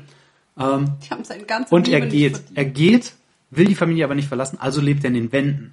Er repariert die Wände von innen, Ja. ähm, lebt in vollkommener Isolation, was seine Spuren hinterlassen hat in all den Jahren. Bisschen. Ja, Das hinter der Wand Ähm. liegen übrigens an seinen Augenringen und seiner, seiner, seinem sehr bleichen Tor Ja. nachzuurteilen. Ist er ist sehr blass für einen Dunkelhäutigen. Beste gewesen. ähm, so ein bisschen Vitamin D mal tanken. Ja. Äh, lustig ist dann, Typ 405. Ja, und diese fetten schwarzen Augenringe. am, am lustigsten ist es ja, als dann noch ähm, äh, er dann seine Kapuze aufsetzt und dann ist er Hernando, der die ganzen Wände Ah, repariert. stimmt. Und dann gibt es noch Roche, der den Mörtel anrührt. Das war so geil, finde ich. Cool. Ähm, wo man ja erstmal denkt, hatte DID, also dissoziative Identitätsstörung. Ähm, Das glaube ich nicht. er sagt, er ist ein, sein eigentliches Talent ist die Schauspielerei, was ich ihm A glaube ähm, und B, was halt mega Sinn ergibt, dass er anfängt, neue Charaktere zu entwickeln, nicht Natürlich, aus einer psychischen Störung heraus, Scheiße langweilig. sondern der einfach nur, um sich zu entertainen. Ähm, trotzdem wird er gerne äh, von, von Therapeuten in der Öffentlichkeit als Beispiel für einen neurodiversen Charakter äh, herangezogen. Ähm, er hat das Gefühl, und das ist ja der Grund, warum er sich von der Familie entfernt, er glaubt, dass seine Anwesenheit mehr Probleme schafft, als es hilfreich ist. Deshalb geht er. Ähm, und was wollte ich noch sagen? Genau. Äh, er lebt hinter der Küche.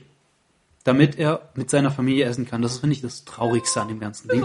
Er hat sich, er hat sich einen Teller auf den Tisch gemalt, direkt an der Wand zur Küche, wo ein kleines Loch ist, wo er seine Familie beobachten kann, damit er mit ihnen essen kann. So traurig. Das ist super traurig. Was dagegen super lustig ist, ist sein äh, Entertainment-Programm, ähm, wozu er seine Ratten hat. Und er diese, diese Schilder cool. aufstellt. Was, worauf cool. stehst du? Willst du Sport? Wo, da, wo dann zwei Löcher drin sind bei irgendwelchen Fußballspielen und diese Ratten durchgucken. Dann kommt eine Game Show und dann eine Telenovela, was dann aus, aus produktionstechnischer Sicht mega, mega geiler Gag drin ist. Diese zwei Ratten, die dann durch dieses Loch gucken und bei der, äh, auf, auf diesem Bild, da sieht man ja einen Mann und eine Frau. Ja. Und die Ratte bei der Frau, die geht ja durch das Loch durch und eine andere Ratte taucht auf. Wie das in Telenovelas so ist, gell? Da werden ja permanent ständig die Charaktere Ja. ausgetauscht. Das ist mir so ein das ist kleiner mir Witz, so ein kleines Detail, wofür ich solche Filme einfach liebe. Ich finde das so geil. ich habe mich weggeschmissen, als ich das gesehen habe. Und ich liebe diese Aussage, die er hat, als er möchte, dass Mirabelle geht. Du solltest gehen. Weil, naja, ich habe keinen Grund. Aber wenn ich einen Grund hätte, würde ich ihn dir nennen und du würdest sagen, okay, das ist ein echt guter Grund. Ich möchte solche, ich möchte in Zukunft Leute genau so verabschieden. ja. Bruno ist äh, das vergessene Kind, wenn man so will. Ähm, genau. Und äh, er kann einem einfach nur leid tun. Spannend, wie gesagt, er trägt einen grünen Poncho, so wie Camillo einen gelben Poncho trägt. Ähm, die beiden haben auch eine ähnliche Frisur, was das Ganze super interessant macht, als Camillo äh, bei dem Song We Don't Talk About Bruno sich immer wieder in ihn verwandelt. Und vor allem, dadurch, dass Bruno weg ist und wir sehen ihn ja am Anfang nur durch diesen Song.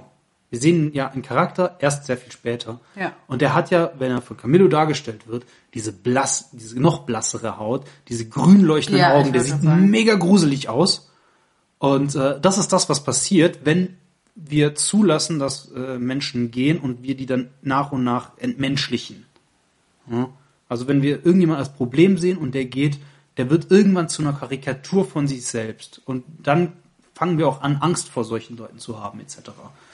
Äh, anderes Beispiel in eine andere Richtung, von wegen Karikatur, selbiges ist mit Hitler passiert. Ja, wenn wir diese Frisur und diesen Schnauzer sehen, wir denken nicht nur sofort an Hitler, wir denken an Nazis und wir denken, dass das total super albern aussieht. Und dann ganz hervorragende Nazi-Exploitation-Filme. Ja. Genau. Kommen wir zu den Siehe letzten dazu beiden. unsere Horrorfolge. Besonders siehe. Siehe, ja. Höre. Ja, wir haben ja Zuschauer, die müssen ja gucken. Okay, ähm, Man fährt ja auch einen Heißluftballon. richtig. Sagt man das? Ähm, neben, neben Bruno gibt's noch zwei, Echt? wei- ja, das sagt man wirklich. Man sagt, man fährt Man Heißluftballon. fährt, man fährt Heißluftballon, ich glaube, man fährt sogar auch Zeppeline. Ja, Zeppelin würde auch, also, Ne, Luftschiffe Aber- halt. Schiffe fährst du und Heißluftballons sind im Grunde eine Form von Luftballons. Luftschiff. nein, das sind für Aber mich ja. Luftballons. Aber die- Zeppeline die- sind Luftschiffe. Aber ja, die fährt man. Ja, das heißt eine Fahrt, ja. Ich glaube, das kommt noch, kam das aus der Zeit, bevor es Flugzeuge gab und deshalb so Fliegen noch irgendwie so ein, damit machen wir das doch nur albern, wenn wir jetzt sagen, wir fliegen. Naja. Äh, Bruno, eine der drei interessantesten Figuren, die anderen beiden. Ähm, eine davon ist Alma, die Abuela der Familie. Ähm, für Abuela muss alles stets perfekt sein. Die Zeremonie von Antonio muss perfekt sein. Das Essen mit Marianos Familie muss perfekt sein. Es darf keine Fehler geben. Und immer und immer wieder erklärt sie, dass alles gut ist, vor allem den Dorfbewohnern gegenüber. Ähm, sie sagt ständig, die Magie ist in Ordnung, die Familie, die wird weiterhin für euch da sein. Ähm, nach außen hin erlaubt sie sich keinen Fehler und keinen, keinen Riss in der Fassade des Hauses. Ähm, deshalb bittet sie auch Mirabelle, obwohl diese helfen möchte, zur Seite zu treten, damit der Rest der Familie tut, was diese am besten können. Was bedeutet, ihre Fähigkeiten zu nutzen. Ähm, Ah, die arme Kleine. als Antonio seine Fähigkeit bekommt, lobt sie ihn nach dem Motto, ich wusste, du schaffst es und ein Geschenk, das so besonders ist wie du. Erstens, Antonio, genauso wie der Rest der Familie, niemand musste irgendetwas dafür tun. Ja. Was für mich Doch. schon mal so, das, Die mussten ihre mussten eine Hand Treppe hochgehen? Und ausstrecken und einen Türknauf berühren. sie mussten eine Treppe hochgehen, sie mussten eine Kerze anfassen und einen Türknauf. Wow. Seht ihr? Das ist was tun. Ähm, Sonst macht alles Isabel? Äh, Isabella. Sonst macht alles Luisa. Ja. Ähm, sie tut nach außen so, als sei alles in Ordnung, aber sie selbst weiß, dass ihr Wunder in Gefahr ist. Das merken wir da, als äh, Mirabelle neben ihrem Fenster steht und hört, wie sie zu Pedro, ihrem verstorbenen Mann, spricht. Ähm,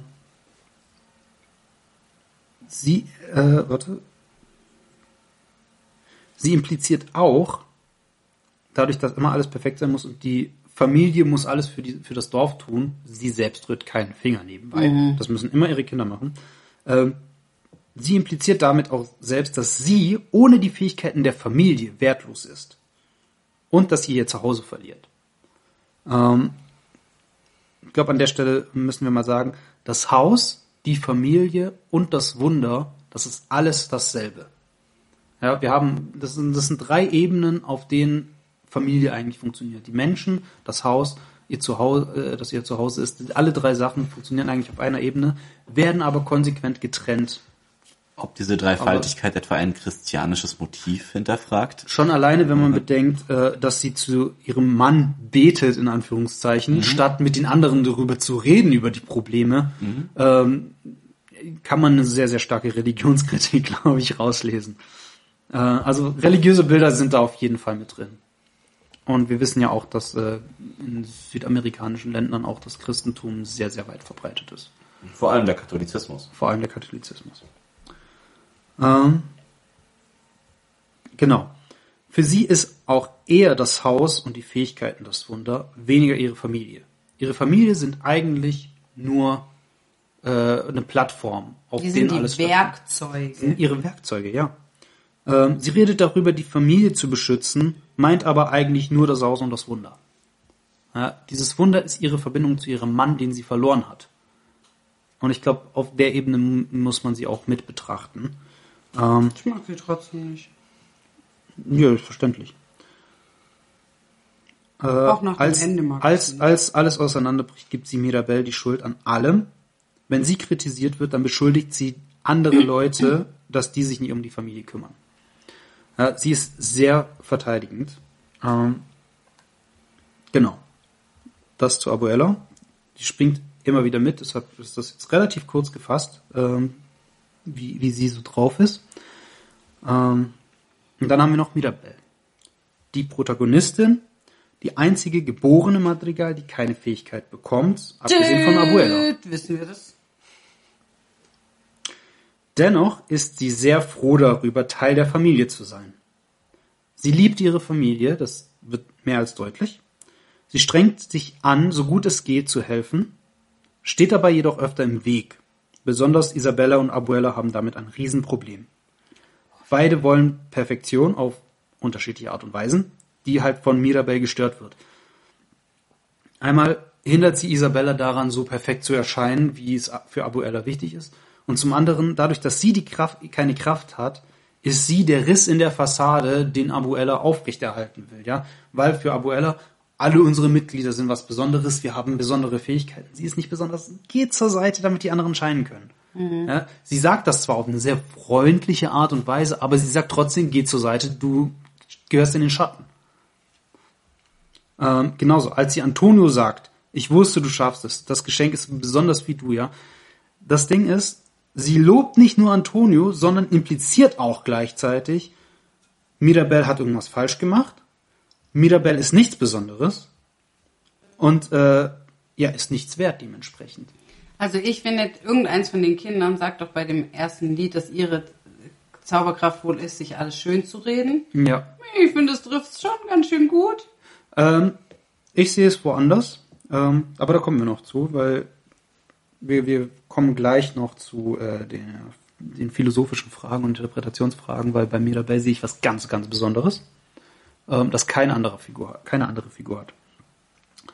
Äh, das Ding ist, sie gerät auch immer mehr ins Abseits. Ähm, bei Antonius Feier schon, du hast es vorher angesprochen, sie machen ein Bild und niemandem fällt auf, dass sie gar nicht da ist oder die wollen sie gar nicht da haben. Eins von beiden. Ja, aber die, dass die auch gar nicht fragen. Und da denke ich mir so, ja, wo sind die Eltern?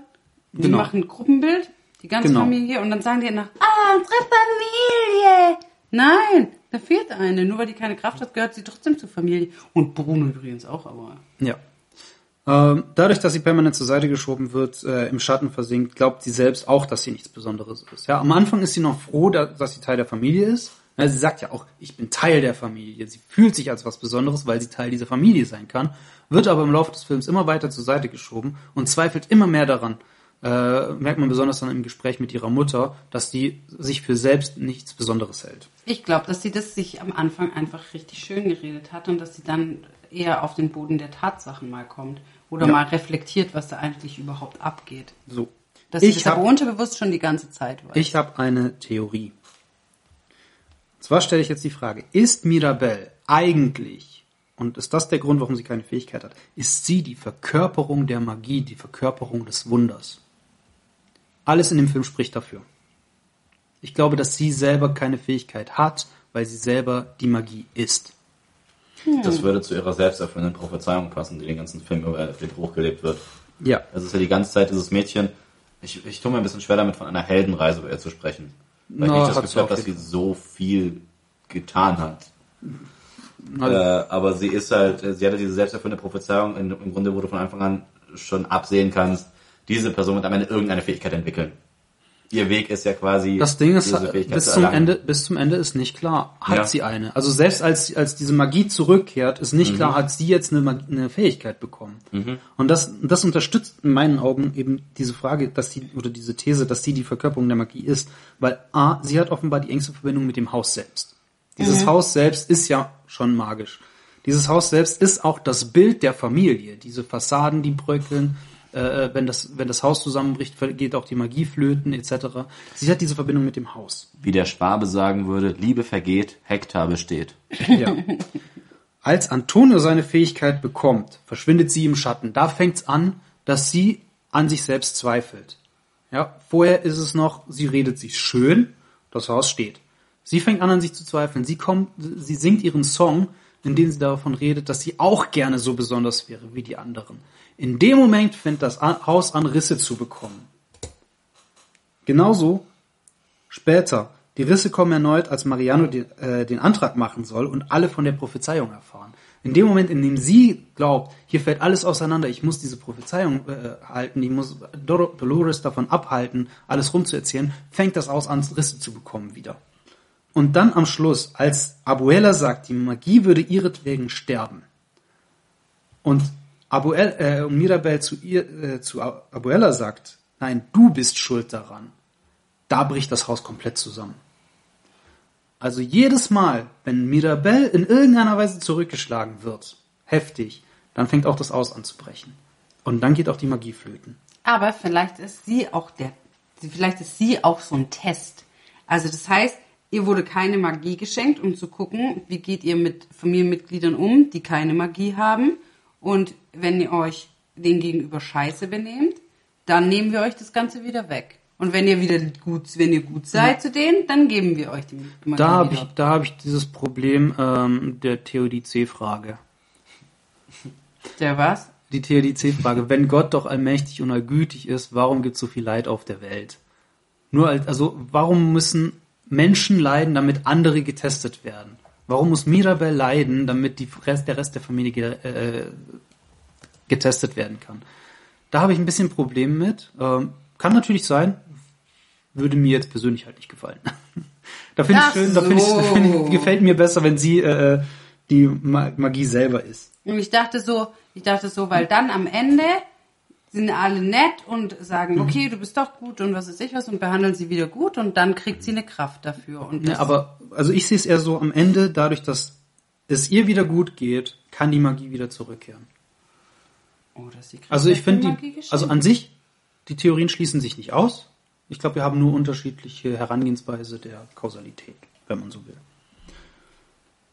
Schreibt ja. doch bitte in die Kommentare, vertretet ihr Jeffs Meinung? ist sie das Wunder oder vertretet ihr meine Meinung? Sie ist eine ähm, Aufgabe. Sie ist der Test. Sie ist der Test für die Familie. Oder seid ihr der Meinung, dass beides richtig ist? Oder denkt ihr wie Philippe? Dann macht die Klatschen ab. Es handelt sich in diesem Film um weichgespülten Kitsch, der überwiegend von Coco abgekupfert wurde. Begeisterung. Wow. Ja. Mhm. Coco hat mir mehr gefallen. Viel mehr. Genau, also das ist für mich ein. Äh, wir können gerne auch mal über Coco sprechen. Mhm. Ähm, eine andere Frage, eine andere okay. Frage, und ich bin mir sicher, dass ich deine Antwort darauf kenne. Ist Abuela die Schurkin in diesem Film? Ja. ich wusste es. Hey, sie ist so eine Hexe. Wie kann man so mit Menschen umgehen? Es geht gar nicht. Ja, die ist auf jeden Fall eine Hexe. Ich finde, sie ist sogar eher ein Bösewicht, weil es gibt Filme, wo ich mich schwer damit tue, wenn es keinen richtigen Bösewicht gibt. Man macht sich dann das Problem selber. Und ich habe auch, ich finde, dass der Anfang des Films noch sehr interessant ist, weil der erstmal sehr, sehr hektisch und alles ist mhm. und alles quirlig und bunt und so. Aber ich tue mir schwer damit, wirklich dann auch diese Oma als wirklich das Böse in dem Film Echt jetzt? tut mir wirklich sehr schwer damit, ja. Oha, weil so viel passiert, es passiert zu viel, weil es sind zu viele Personen für meinen Geschmack. Es sind, die wenigsten Personen werden vernünftig in Tiefe behandelt. Und dann hast du diesen Konflikt mit der Oma, der für mich eher so arbiträr ist, weil, guck mal, wir spielen noch einen Song. Und guck mal, wir haben hier wieder tolle bunte Effekte.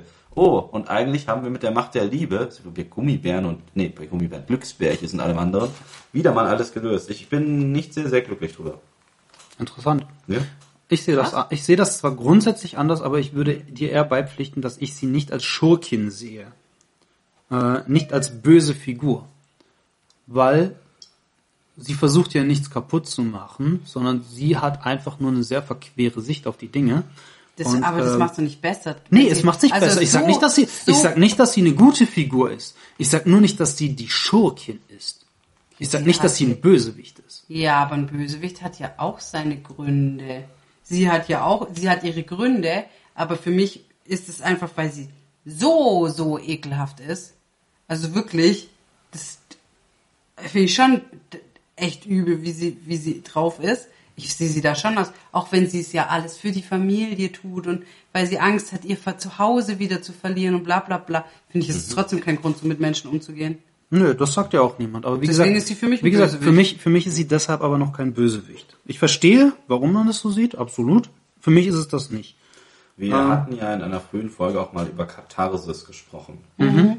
Würdet ihr dem zustimmen, dass diese Rückblende, in der ein bisschen was aufgeklärt wird darüber, was genau passiert ist mit dieser Familie, dass das ein kathartischer Moment ist für die Großmutter?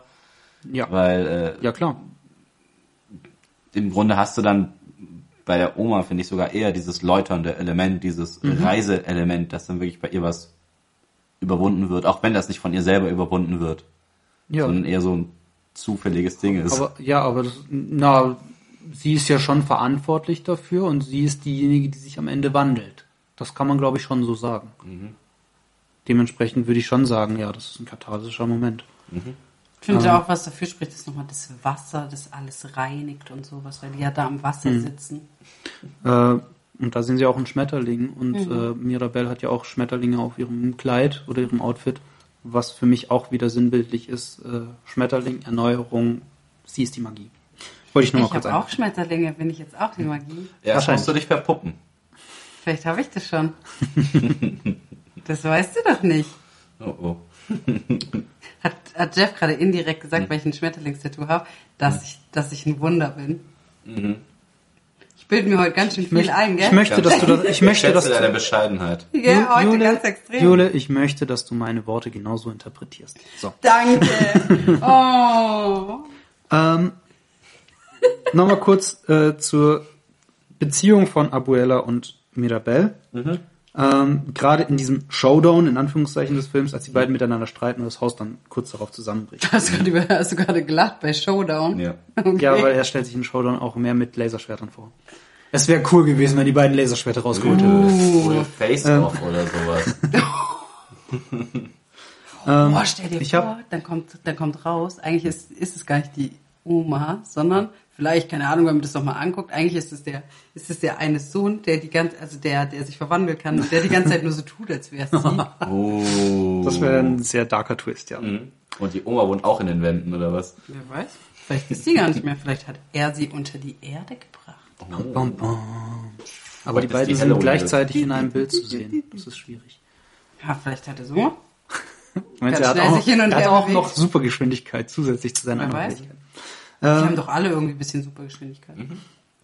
Ähm, ich habe mir in Vorbereitung äh, für un- unser Thema heute ähm, habe ich mir Videos angeguckt von einem YouTube-Kanal, der heißt Cinema Therapy, in der ein Filmemacher und ein Familientherapeut ähm, gemeinsam Filme sich angucken und dann eben auf die psychologische Ebene eingehen. Ähm, und der hat was sehr Interessantes gesagt. Ähm, und zwar, dass Mirabelle zum Großteil richtig liegt und ein kleines bisschen falsch. Ich rede jetzt von diesem Showdown, in dem sie sich anfeinden. Und Abuela zum Großteil falsch liegt und ein kleines bisschen richtig liegt. Ähm, und zwar ist es so, dass Mirabelle ihre Taten und Worte richtig interpretiert. Ja, ähm, Abuela, die kümmert sich nicht um die Menschen in der Familie, sondern sie kümmert sich um das Bild der Familie. Ähm, sie missversteht aber die Intention, weil für Abuela, ähm, nee, andersrum, es stimmt, dass niemand jemals gut genug oder perfekt genug für Abuela ist. Aber das liegt nicht daran, weil sie sich nicht um die Familie kümmert oder weil ihr die Familie egal ist, sondern gerade weil sie sich darum kümmert. Ähm, wir kennen das auch aus der realen Welt, wenn Eltern ihren Kindern was verbieten. Als Beispiel. Oder wenn's, wenn sie äh, sie antreiben, bessere Noten zu haben, etc.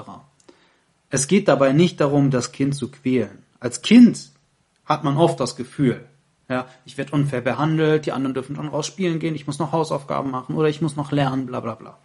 Oder mir wird verboten, jetzt Eis zu essen, was auch immer. Oder so und so viele Süßigkeiten zu haben, ich muss jetzt mein doofes Gemüse essen. Man hat das Gefühl, als Kind unfair behandelt zu werden. Insbesondere wenn man sich vergleicht mit anderen etc. von den Eltern aus gesehen, aus der Perspektive, man möchte sein Kind ja beschützen, man möchte ihm die bestmöglichen, bestmögliche Ausbildung vielleicht geben, die bestmögliche Perspektive geben, etc. Also aus Sicht der Eltern versucht man dem Kind zu helfen. Aus Sicht des Kindes ist es aber so, man fühlt sich unfair behandelt und meine, ich bin meinen Eltern egal. Aber das ist nicht die Mutter. Das ist die Nein, nein. Und die Oma hat eine andere Aufgabe. Ja, natürlich, klar, keine Frage. Omas haben die Aufgabe, einfach nur zu lieben und zu verwöhnen.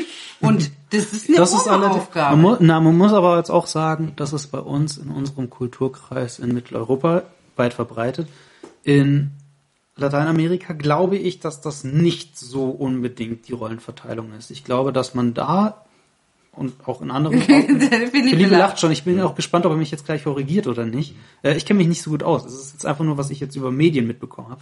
Ähm, dass es in anderen Kulturkreisen tatsächlich so ist, dass die Großeltern ähm, oder die Ältesten quasi, dass die das Sagen haben und die kümmern sich um alle drunter. Und das heißt ja auch, man braucht ein ganzes Dorf, um ein Kind aufzuziehen, etc. Erwartungsvolle Blicke zum Lateinamerikaner, der eine Schwester und zwei Eltern hat.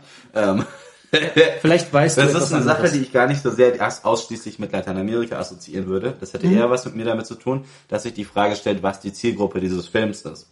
Denn dadurch, dass da eine Ja. Großfamilie behandelt wird und du dann halt merkst, dass zwischen all den Kindern, die alle besonders sind, dieses eine Kind ist, das im Grunde erstmal keine besonderen Fähigkeiten hat. Das ist eine Sache, die könntest du durchaus auch in Ländern bringen, in denen man halt noch mehr Kinder bekommt Richtig. pro Mutter und dann entsprechend sagen können, okay, wir haben eine Großfamilie, in der wir, ich habe nicht mehr genau gezählt, viele Kinder jedenfalls hat. Und du hast ja innerhalb dieser Großfamilie auch diesen Druck, selber irgendwie herauszustechen mit besonderen Leistungen. Ja. Ähm, was du durchaus sagen kannst, und das würde ich auch soweit bestätigen, das muss nicht nur Lateinamerika sein, das merkst du auch teilweise im Nahen Osten und Mittleren Osten. Im asiatischen Raum allgemein. Dass da auch, ich sag mal, Ältere in der Familie ein gewisses höheres Mitspracherecht eingeräumt wird, weil man quasi eine sehr simple Gleichung macht, nämlich diese Person hat mehr Lebenserfahrung, also hat ihre Meinung mehr Gewicht. Mhm. Das muss nicht immer klug sein. Nee. Aber es ist durchaus so, dass diesen Menschen dann auch mal Gehör verdienen wird, auch wenn das ab einem gewissen Alter vielleicht nicht mehr sinnvoll wäre. Ja. Und äh, du hast dann eben entsprechend hier die Oma, die halt als Älteste da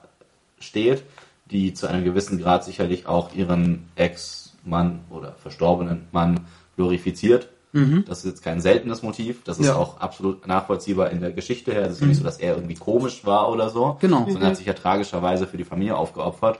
Ähm, aber ihr wird halt so eine gewisse Möglichkeit, so eine gewisse Freiheit, ein gewisser Spielraum eingeräumt, den du bei anderen Personen vermisst. Ja. Auch wenn diese vielleicht, zumindest in Taten, einen größeren Beitrag zum Familienwohl beitragen, Genau. als sie das tut.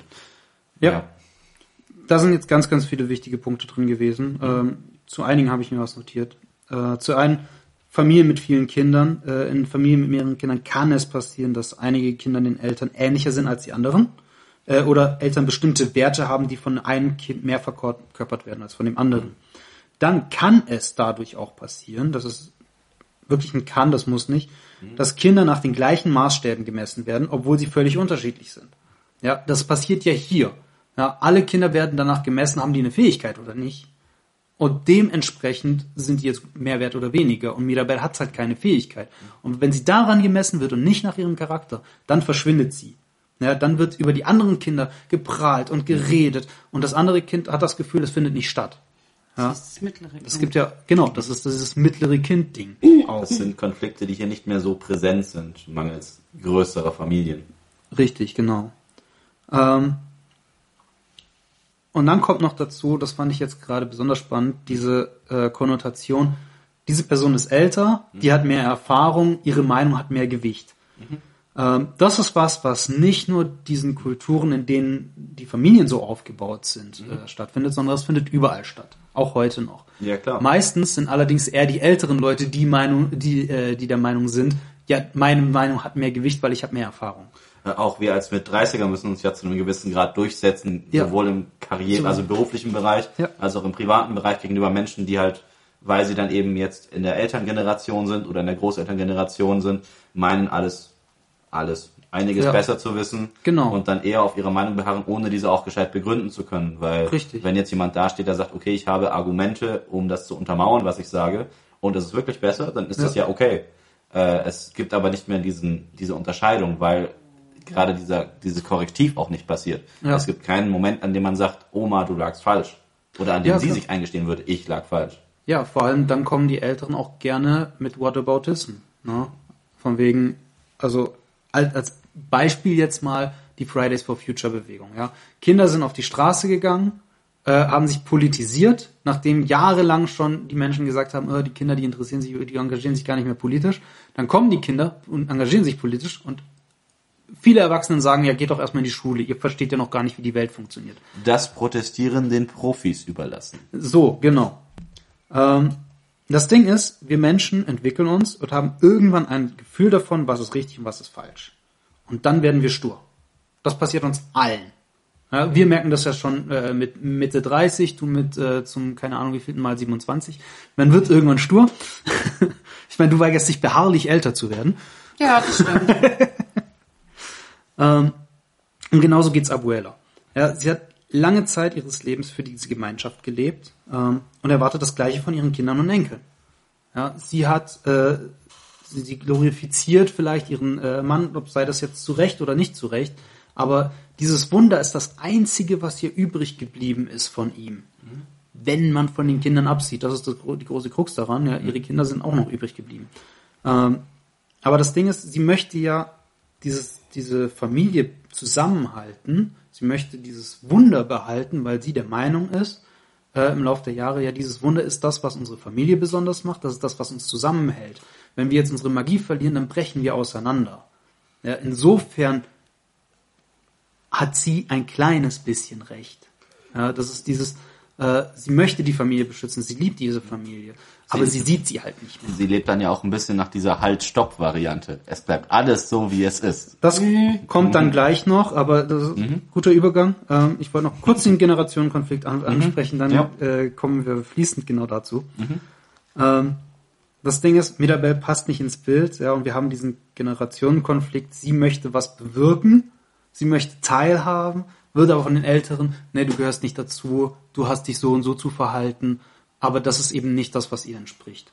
Ja, das haben wir ganz oft, also ich hatte da eine ähnliche Situation, bei weitem nicht so heftig, aber in meiner Familie ist es so, meine Eltern haben beide nicht studiert. Ich war der Erste, der studiert hat.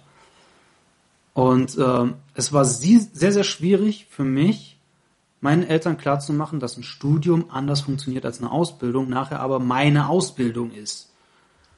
Und ähm, ja, das, das hat bei uns auch Konflikte ausgelöst. Ja, die waren bei Weitem nicht so schlimm und ich bin super, super gut mit meinen Eltern klargekommen die meiste Zeit.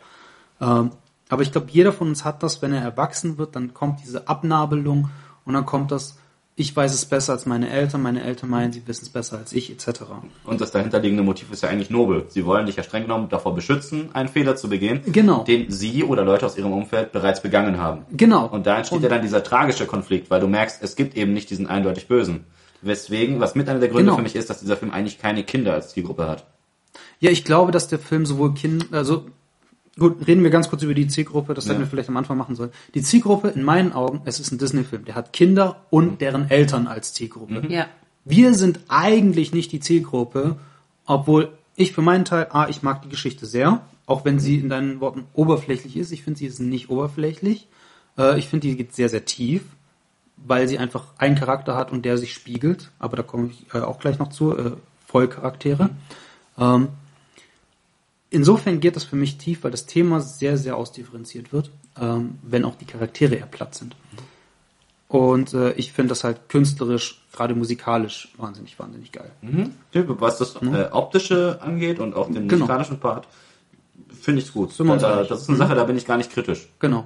Aber klar, Eltern sind ganz, ganz wichtig als Zielgruppe für diesen Film, weil Eltern werden hier eigentlich mehr oder weniger erzogen. Dem wird gezeigt, guck mal, ob du auch alle deine Kinder gerade hier richtig behandelst. Mehr oder weniger.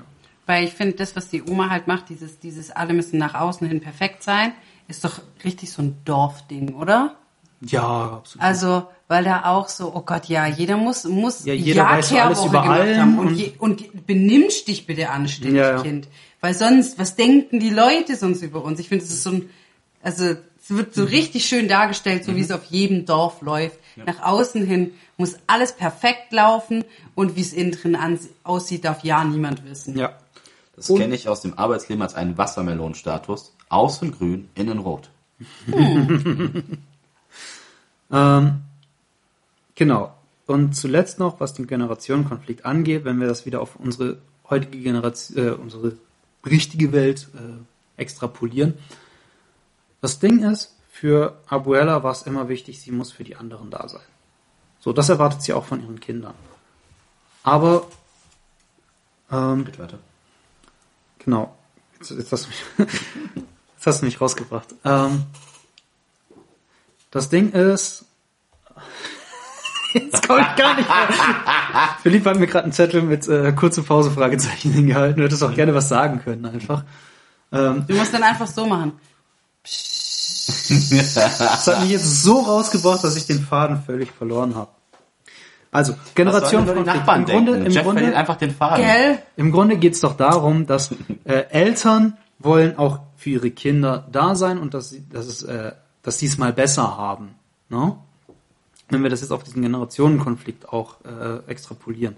Aber gleichzeitig, wie es Abuela macht, sie gibt ihren Kindern keine Möglichkeit, sich weiterzuentwickeln, weil die müssen genau so sein, wie sie sich das vorstellt. Ja, sie stülpt ihre Erwartungen an ihr Leben über die anderen, über die nächsten Generationen. Und das kann nicht mehr funktionieren, weil diese Generationen ja ihre eigene Identität aufbauen wollen. Das geht nicht, wenn sie nur so perf perfekt sind, wie dieses Bild dargestellt hat. Das sehen wir auch heutzutage, wenn ältere Generationen über die Jüngeren schimpfen, niemand will mehr arbeiten, die wollen, äh, die wollen mehr Geld haben, die wollen bei ihrer Ausbildung nicht mehr scheiße behandelt werden. Ja, aber ihr habt doch dafür gearbeitet. Ihr seid damals auf die Straße gegangen, dass es uns besser geht, dass wir einen gewissen Luxus haben können. Wieso wird uns dieser Luxus jetzt zur Last gelegt? Oder eben jetzt den Generationen nach uns? Es gibt auch genug Argumente, um erstmal zu erklären, ob das überhaupt Luxus ist. Anderes Thema, ja. Ist ein guter Punkt, ist ein anderes Thema. Ähm, aber es ist ja die große Frage, wenn, wenn die Generation vor uns, wenn die Dinge erreicht hat und wir dann, oder die Millennials, die Generation Y, was auch immer, wenn die das jetzt nicht nutzen können, um die Welt, wie sie ist, zu nehmen, sondern immer wieder nach den Maßstäben gemessen werden, die halt vor 40, 50, 60 Jahren en vogue waren oder das Ding waren, dann kann diese Welt ja überhaupt nicht funktionieren, weil die Welt verändert sich. Und da kommt dann diese Sturheit des Alters irgendwann. Und das ist auch die Sturheit von Abuela. Und an der Stelle machen wir jetzt eine kurze pinke Pause. Wir sind gleich wieder für euch da.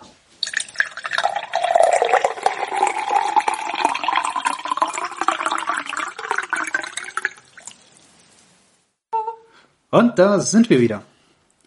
Ähm, wir haben gerade über den Generationenkonflikt gesprochen, den wir bei Encanto gesehen haben. Ähm, kommen wir noch zu einem letzten philosophischen Thema oder gesellschaftspolitischen Thema. Ähm, das Verschließen der Augen vor dem Problem. Niemand in der Familie redet über die Probleme. Mirabel ist die einzige, die wirklich handelt, um das Wunder zu retten. Abuela will das Wunder dadurch retten, dass sie so tut, als wäre alles in Ordnung und es wegbeten. Das Alle- ein paar Menschen, das scheint wohl zu funktionieren. Ja, das, es gibt viele Menschen, die genau auf diese, genau das versuchen. Ähm, alle anderen halten sich an sie. Solange Abuela nicht eingesteht, dass es ein Problem gibt, gibt's auch keins. Also versteckt zum Beispiel auch Luisa ihr Problem. Ja, weil sie will ja immer noch was wert sein und äh, okay, das scheint jetzt hier alle anderen nichts anzugehen, also behalte ich es für mich. Wodurch natürlich ein immenser psychischer Druck auf viele Charaktere gelegt wird, die einfach gerne vielleicht drüber sprechen würden, es aber nicht können, weil Abuela hat gesagt, es gibt kein Problem, es ist alles intakt. Ich glaube nicht mal, dass es nur das ist, sondern ich könnte mir auch vorstellen, dass sie einfach Angst hat. Also sie hat, sagt ja auch, sie hat Angst, Schwäche zu zeigen und schwach zu sein. Und dass sie einfach denkt, wenn sie schon denkt, so, oh Gott, das Schiff ist am Sinken und ich kann den Eisberg nicht mehr aushal äh, aufhalten, dann geht die Familie jetzt voll ins Unter. Ja. Also nicht nur, dass sie das macht, weil um den Schein nach außen zu wahren, sondern weil sie wirklich in ihrem Inneren denkt, Mist, wenn ich da jetzt nicht stark bin, dann ist vorbei. Ja, Das ist dann der Dammbruch. Den geht's manchmal bei der Geburt auch. Aua. Das ist richtig, ich weiß. Ja, dann gibt's auch kein Zurück mehr. Da kannst du noch so gut mit Nadel und Faden umgehen. Also, was wir auf jeden Fall in dem Film lernen, ist, jeder Mensch hat seine Probleme, egal welches ist, und wir können selten hinter die Fassade blicken, wenn die Leute sich eben nicht öffnen dafür. Darum gibt's Therapeuten. Ähm, Oder Alkohol. oder Wir wollen Alkohol nicht, nicht glorifizieren. Aber wenn ihr einen Trashfilm macht, nein. Sorgen sind Ah. gute Schwimmer. Es wird nicht klappen, sie zu ertränken.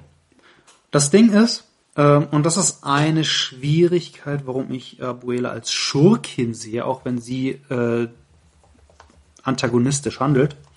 Ähm, insgesamt sind ja nicht nur die Intentionen der Familie in Ordnung, sondern die Familie kümmert sich ja. Sie, die Familie ist ja äh, sowas wie der Hoffnungsschimmer des ganzen Dorfes. Die sind, Abuela ist ja der Grund, nicht letztendlich, weil sie dieses Wunder bekommen hat, als sie geflohen sind, dass das ganze Dorf jetzt einen Schutzraum hat, ja, dieses Tal, in dem sie geschützt sind vor allen Einflüssen von außen. Ähm, an sich ist es ja gut zu sagen, ja, wir haben hier Fähigkeiten und die nutzen wir, um allen zu helfen. Problematisch ist es, gerade in Bezug auf, wir verschließen unsere Augen vor den Problemen, dass Abuela keine Hilfe annimmt. Und Ah. das ist, glaube ich, das große Problem. Wenn, wenn Abuela in der Lage wäre, Hilfe anzunehmen, ich glaube, dann könnte sie auch ganz anders handeln.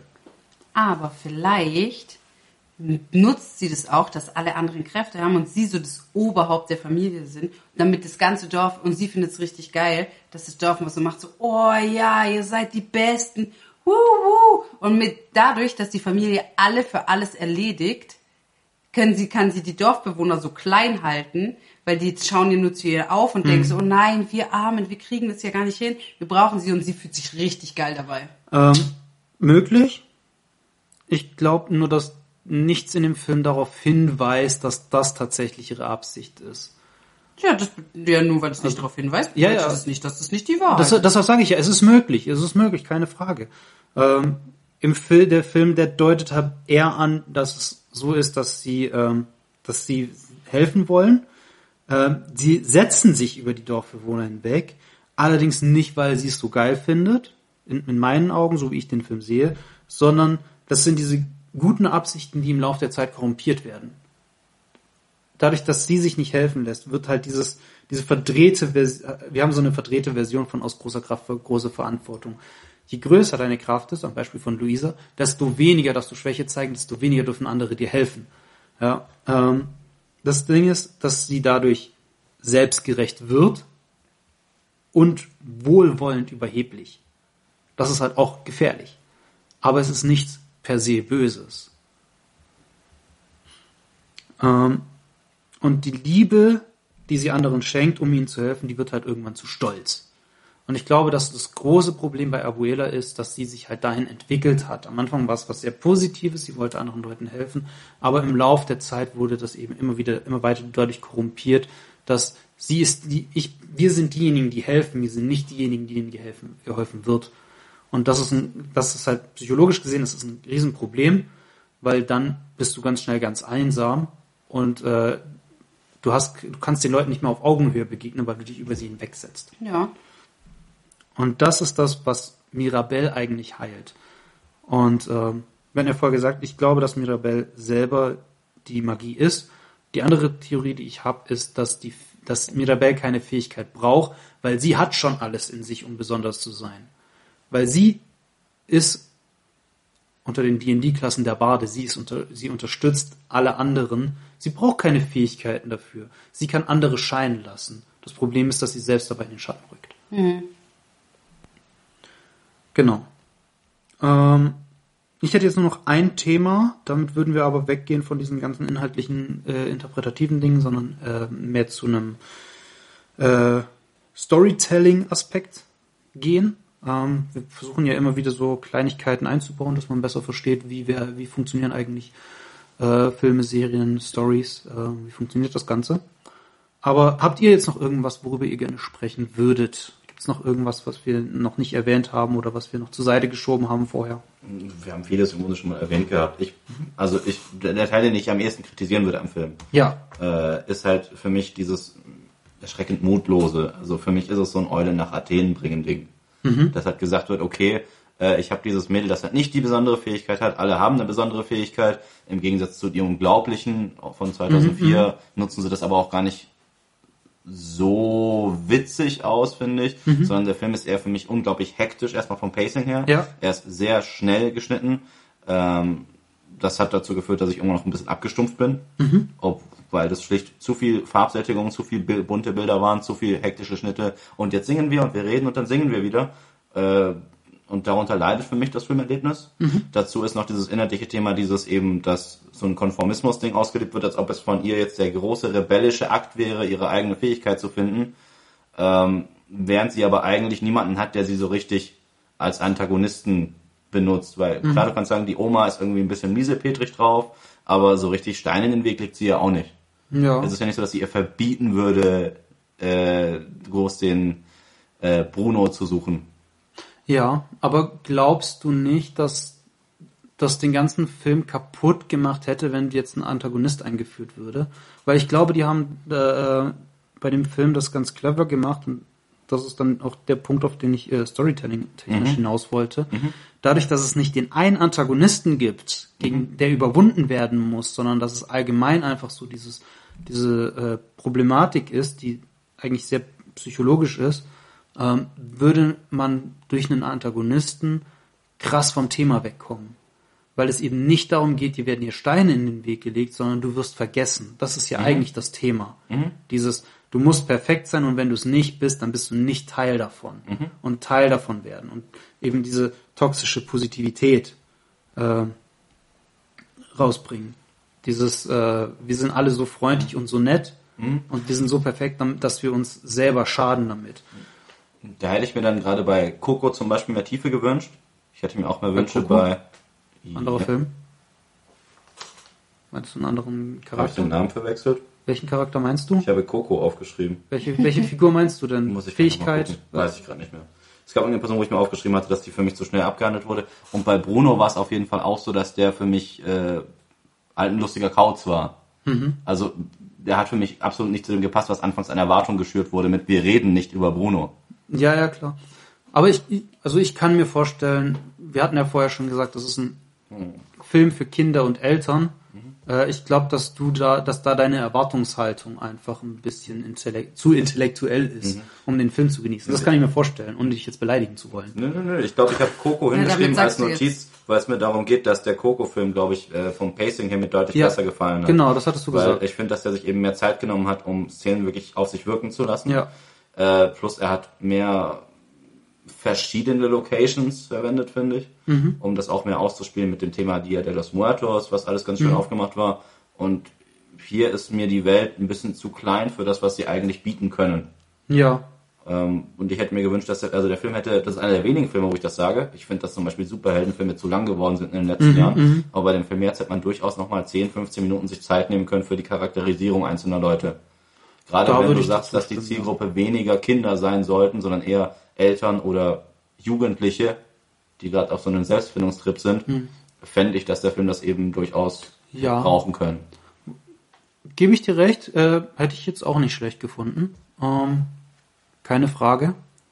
Für mich war die Welt jetzt tatsächlich nicht zu klein. Für mich war sie tatsächlich groß genug, weil sie dadurch sich genau auf die Sachen konzentrieren konnten, die sie erzählen wollten. Ähm, ich weiß jetzt gerade ehrlich gesagt nicht, ob du einfach nur mehr wolltest, weil, weil es dir nicht gereicht hat oder weil du andere Erwartungen daran hast.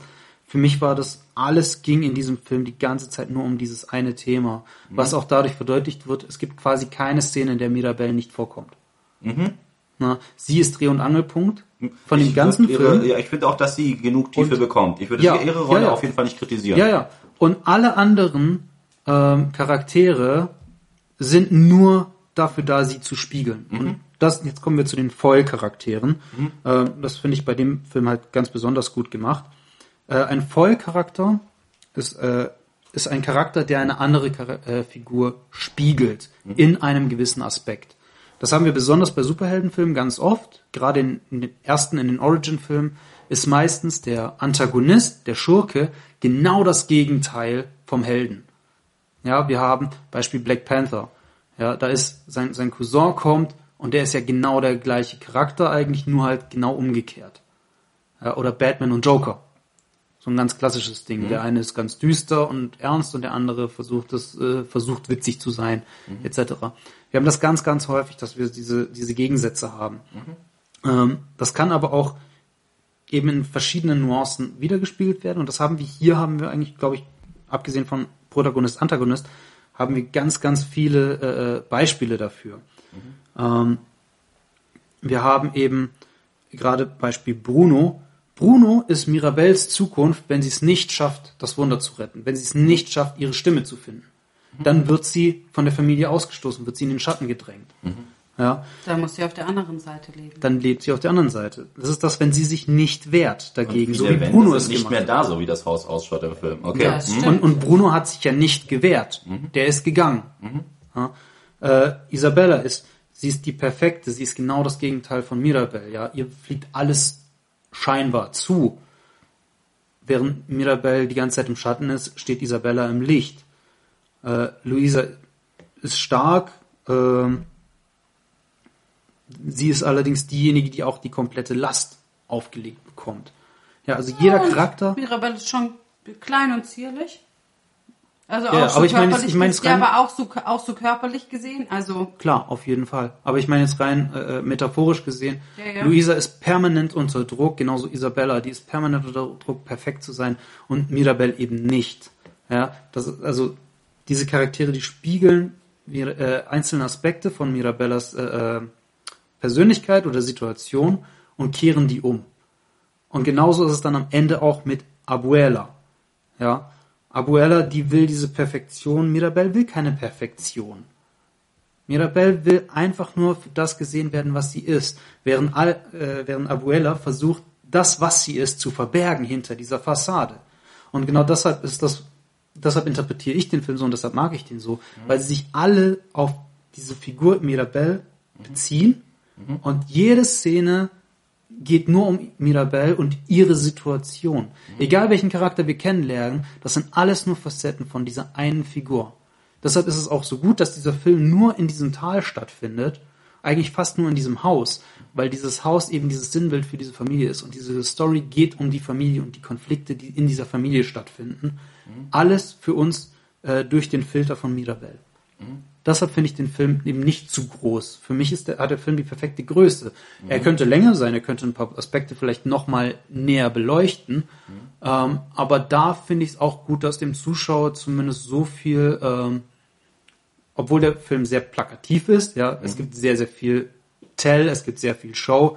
Äh, der Film ist nicht subtil, aber dadurch, dass äh, äh, er jetzt nicht so sehr in die Länge geht, mhm gibt er dem Zuschauer auch die Möglichkeit, selber die Sachen zu interpretieren und das Gefühl zu haben, ah, ich habe das verstanden. Ich finde übrigens schon, dass, dass sie versucht, perfekt zu sein. Also ich finde, dass Mirabelle schon am Anfang alles versucht, perfekt zu machen.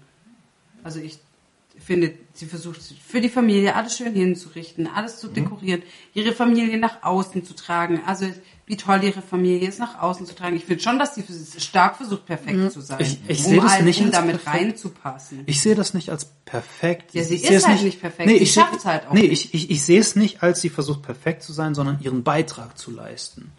Das sehe ich. Und das ist nicht unbedingt Perfektion. Ich habe schon den Eindruck, dass sie versucht hat, dass sie versucht, alles perfekt zu machen, aber halt, es halt nicht, nicht so kann wie die anderen. Ja, aber genau das ist es ja. Wenn, wenn sie es perfekt machen wollte, dann würde sie auch äh, äh, diese Fähigkeiten brauchen. Aber dadurch, dass sie das nicht kann und sie hat es ja akzeptiert am Anfang. Am Anfang akzeptiert sie ja, ich habe halt mhm. halt keine Fähigkeit, aber ich bin trotzdem Teil dieser Familie. Ich bin nicht perfekt, aber ich trage meinen Teil dazu bei, das, was ich kann. Das sehe ich nicht als Perfektion. Ich Perfektion kommt eher von außen, von, von Abuela und von Isabella hauptsächlich. Aber findest du wirklich, ich finde, dass das nur, dass das nur ein Schein ist, dass sie so tut, als, als würde sie sagen, ja, ich leiste dir meinen Beitrag, weil am Anfang will sie ja auch nicht sagen, dass sie keine Fähigkeit hat. Ja, ja, klar. Also ich aber, find, da, aber gerade deswegen. Dass es halt ein Einreden ist so, ja, aber gerade dadurch, dass alles, sie das weiß. Kann, aber eigentlich versucht sie genauso perfekt zu sein wie ich die glaub, anderen. Ich, ich würde, nicht hin. Ich, ich würde eher sagen, sie wünscht sich, dass sie auch so perfekt sein könnte. Aber dadurch, dass, also für mich ist es schon ein Widerspruch, zu, äh, wenn, wenn sie akzeptiert oder wenn sie selber weiß, sie ist nicht perfekt, dann kann sie auch nicht perfekt sein. Sie will so nah wie möglich rankommen, ja. Aber für mich ist es schon ein Widerspruch, wenn sie von sich aus sagt, selbst wenn sie es verbergen will vor anderen, vor sich selbst weiß sie es ja, sie ist nicht perfekt. Und dementsprechend strebt sie jetzt nicht nach Perfektion, sondern dazu, ich möchte so gut zu sein, wie wie es mir halt möglich ist. Ich will nicht, dass Aber ich ich kann ja nicht. Also ich, ich, für mich schon, wenn, wenn sie sagt, ich bin nicht perfekt und ich kann nicht perfekt sein, weil ich habe keine Fähigkeiten, dann kann sie nicht nach dieser Perfektion streben, wie es Abuela macht, wie es Isabella macht. Also ich finde schon, und das, und das genau das sorgt ja dafür, dass es dir, dass es dir schlecht geht. Wenn du weißt, scheiße, ich bin nicht perfekt, aber ich versuche alles, um es trotzdem zu sein. Wie gesagt, für mich ist es nicht, sie versucht perfekt zu sein, sie versucht ihren Beitrag zu leisten, weil das ist das, was ich sehe. Schlecht geht's ihr erst, also auch wenn sie am Anfang versucht zu vermeiden, dass jemand weiß, dass sie keine Fähigkeiten hat oder sie nicht darüber reden möchte, geschenkt. Aber schlecht geht's ihr erst, als sie nicht im Bild ist, als sie zur Seite geschoben wird, als Antonio seine Fähigkeit bekommt und ihr dann impliziert wird, sie ist nicht gut genug. Dann erst geht's ihr schlecht. Vorher geht's ihr nicht schlecht. Deshalb, ich, für mich ist es halt so dieses Perfektion, wie es jetzt Abuela oder Isabella vorschieben, das sehe ich bei ihr halt gar nicht. Ich sehe bei ihr, ich möchte so gut wie möglich sein, aber ich muss nicht perfekt sein. Ich möchte nur Teil dieser Familie sein, ich möchte meinen Beitrag leisten, ich möchte auch mal scheinen, ich möchte mal glänzen, aber es ist okay, dass andere Leute eben auch ihren, ihren Moment haben. Und Abuela, die schickt andere vor, damit, sie, damit die auf sie scheinen können. Ja, aber das ist nochmal was. Das ist noch Und das ist eine völlig andere Situation. Deshalb sehe ich jetzt bei, beim Mirabelle sehe ich diesen Perfektionismus nicht, nicht so stark. Aber das ist meine Sicht. Okay. Ähm, ich glaube, wir haben dann auch genug gequatscht über diesen Film. Ähm, es gibt eine Sache, da habe ich noch keine Informationen zugefunden. Ah, okay. Weil Vielleicht. ich frage mich, wenn die Zielgruppe mit Großfamilien, mit einem eher adoleszenten Zielpublikum statt einem kindlichen Zielpublikum, wie das uns bei den meisten Disney-Filmen eher wäre, so läuft, dann frage ich mich, ob der Film, und da habe ich aber noch keine Infos gescheit zu finden können, in anderen Ländern, in denen es eher noch Großfamilien gibt, besser ankommt, weil in Deutschland hat er okay performt, aber jetzt nicht überragend für Ja. anderen Disney, Pixar, Dreamworks Filmen. Ähm, trotzdem scheint er, von dem, was ich insgesamt an Zahlen gelesen habe, zumindest mal eine mit einer, also mit mehr als einer schwarzen Null durchgekommen Ja, ja. zu sein. Also der war, man kann ihn durchaus als einen Erfolg werten, der hat Kohle gemacht, äh, aber nicht in dem krassen Aus, als würde das jetzt Der Toy Story oder sowas Nee, machen. nee, also bei Toy Story muss man ja auch sagen, Toy Story hatte mehr, hatte mehr Zeit zu reifen. Mhm. Ähm, aber wenn, wenn ich so mich umgucke, ich sehe wahnsinnig viele äh, äh, Seiten und YouTube-Videos, in denen dieser Film besprochen wird. Mhm. Äh, dementsprechend würde ich schon sagen, also gerade in Amerika ist der sehr, sehr groß geworden. Mhm. Ähm, und äh, wie du sagst, hat mehr als schwarze Zahlen geschrieben. Und die Vereinigten Staaten haben ja auch eine sehr große lateinamerikanische Community. Ja, ja klar, da- das kommt mit Sicherheit Die dazu. freuen sich sicher darüber, dass da ja auch sehr viele Anspielungen auf den kolumbianischen Lifestyle kommen. Das verstehe ich schon, dass die dann auch eher sagen, Ja, das muss ja nicht mal Identifikation sein. Ich finde, dass Identifikation oft zu platt gedacht wird in Filmen. Mhm, Gerade wenn dann zum Beispiel äh, in den Live-Verfilmungen von Disney gerne dann Personen mit bestimmten Hautfarben oder ethnischen Zugehörigkeiten generell gecastet werden, äh, um zu sagen, oh nein, sonst kann man sich nicht damit identifizieren. Ich sag mal, ich kann mich auch mit Simba identifizieren, obwohl ich kein Löwe bin. äh, aber Du, ich kann mich Stelle- auch mit Mirabelle identifizieren, obwohl Ja, ich weder ein Mädchen bin noch Kolumbianerin. Mhm. Und obwohl du Superkräfte hast. Danke. Äh, Aber es ist halt, ähm, also ich finde, dass der Film zumindest in der Hinsicht sehr gut gelaufen ist und dann auch entsprechende Ja. Gruppen auf jeden Fall anspricht, weil er eben mit der Kultur auch sehr Ja. gut umgeht. Ähm, ich musste anfangs überlegen, soweit ich mich erinnern kann, ist der Film oben auch im Kolumbian, in den kolumbianischen Hochebenen angese- angelegt. Aber es taucht Aber- nicht so richtig die kolumbianische Kultur darin auf. Es ja, weil es ja nicht sagen- Mhm. um die Kolumbianer ging, sondern um den weißen Typen, der, äh, um den alten weißen Mann, der nach Kolumbien geht. Richtig, um dieses wundersame Tier zu fangen. Ja. Und äh, da habe ich dann anfangs kurz überlegt, so gibt es da irgendetwas, wo man sagen kann, oh, da ist vielleicht eine Parallele oder so. Leider nicht. Aber es ist mir aufgefallen, weil es eben bei, zumindest gemäß UN, ich glaube 193 Ländern auf der Welt, dann doch auffällig ist, wenn Walt Disney bei insgesamt 60 Filmen, die sie bisher, glaube ich, gemacht haben, zweimal in Kolumbien spielt. Ne. Gut. Also, wir halten fest, äh, wir haben unterschiedliche Ansichten über den Film. Ich denke, das ist in Ordnung. Ähm, und dann wünschen wir euch, liebe Zuschauer, Ich will noch was sagen. ja.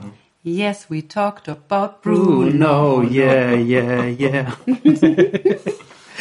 Und damit wünschen wir euch einen wunderschönen Abend, Tag, Morgen, Nacht oder wann auch immer ihr diese Folge hört. Es noch mehr Zeiten? Keine Ahnung. Ein gutes Nachmittag? Hattest du Nachmittag? guten Nachmittag, guten Vormittag, guten Präabend, wenn wir auch Sheldon Coopers Ist Zeit jetzt auch fluide geworden? Vielleicht. Ich verliere den Überblick. It's wibbly wobbly. ähm, ja, wir wünschen euch eine gute Zeit. Ähm, wir hoffen, ihr hattet so viel Spaß mit dieser Episode wie wir. Und wir freuen uns über Feedback jeglicher Art. Schreibt uns auf Instagram, schreibt uns auf unserer Website onceuponastory.de. Dort gibt es ein Kontaktformular.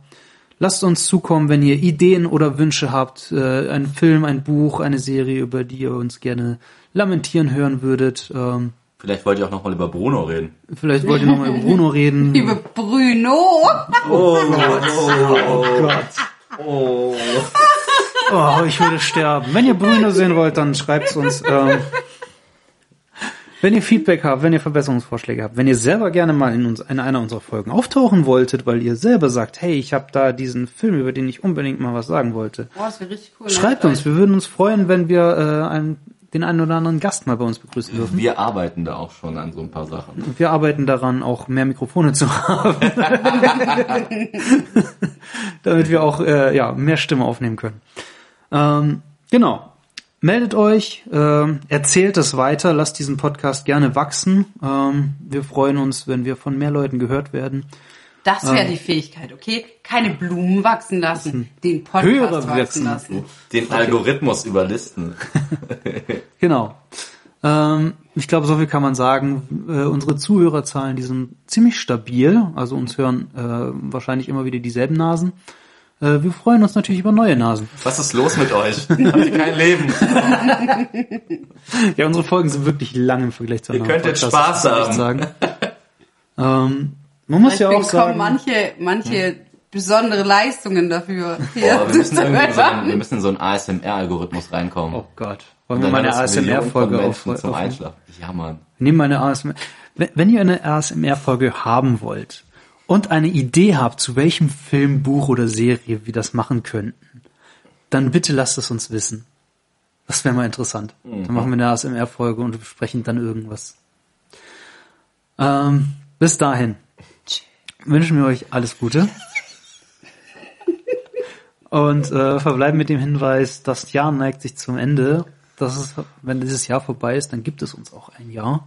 Und mal gucken, ob uns da irgendwas Cooles einfällt, wenn wir dann äh, unseren Jahrestag feiern, unseren Geburtstag und das Ende des Jahres und ein neues Jahr.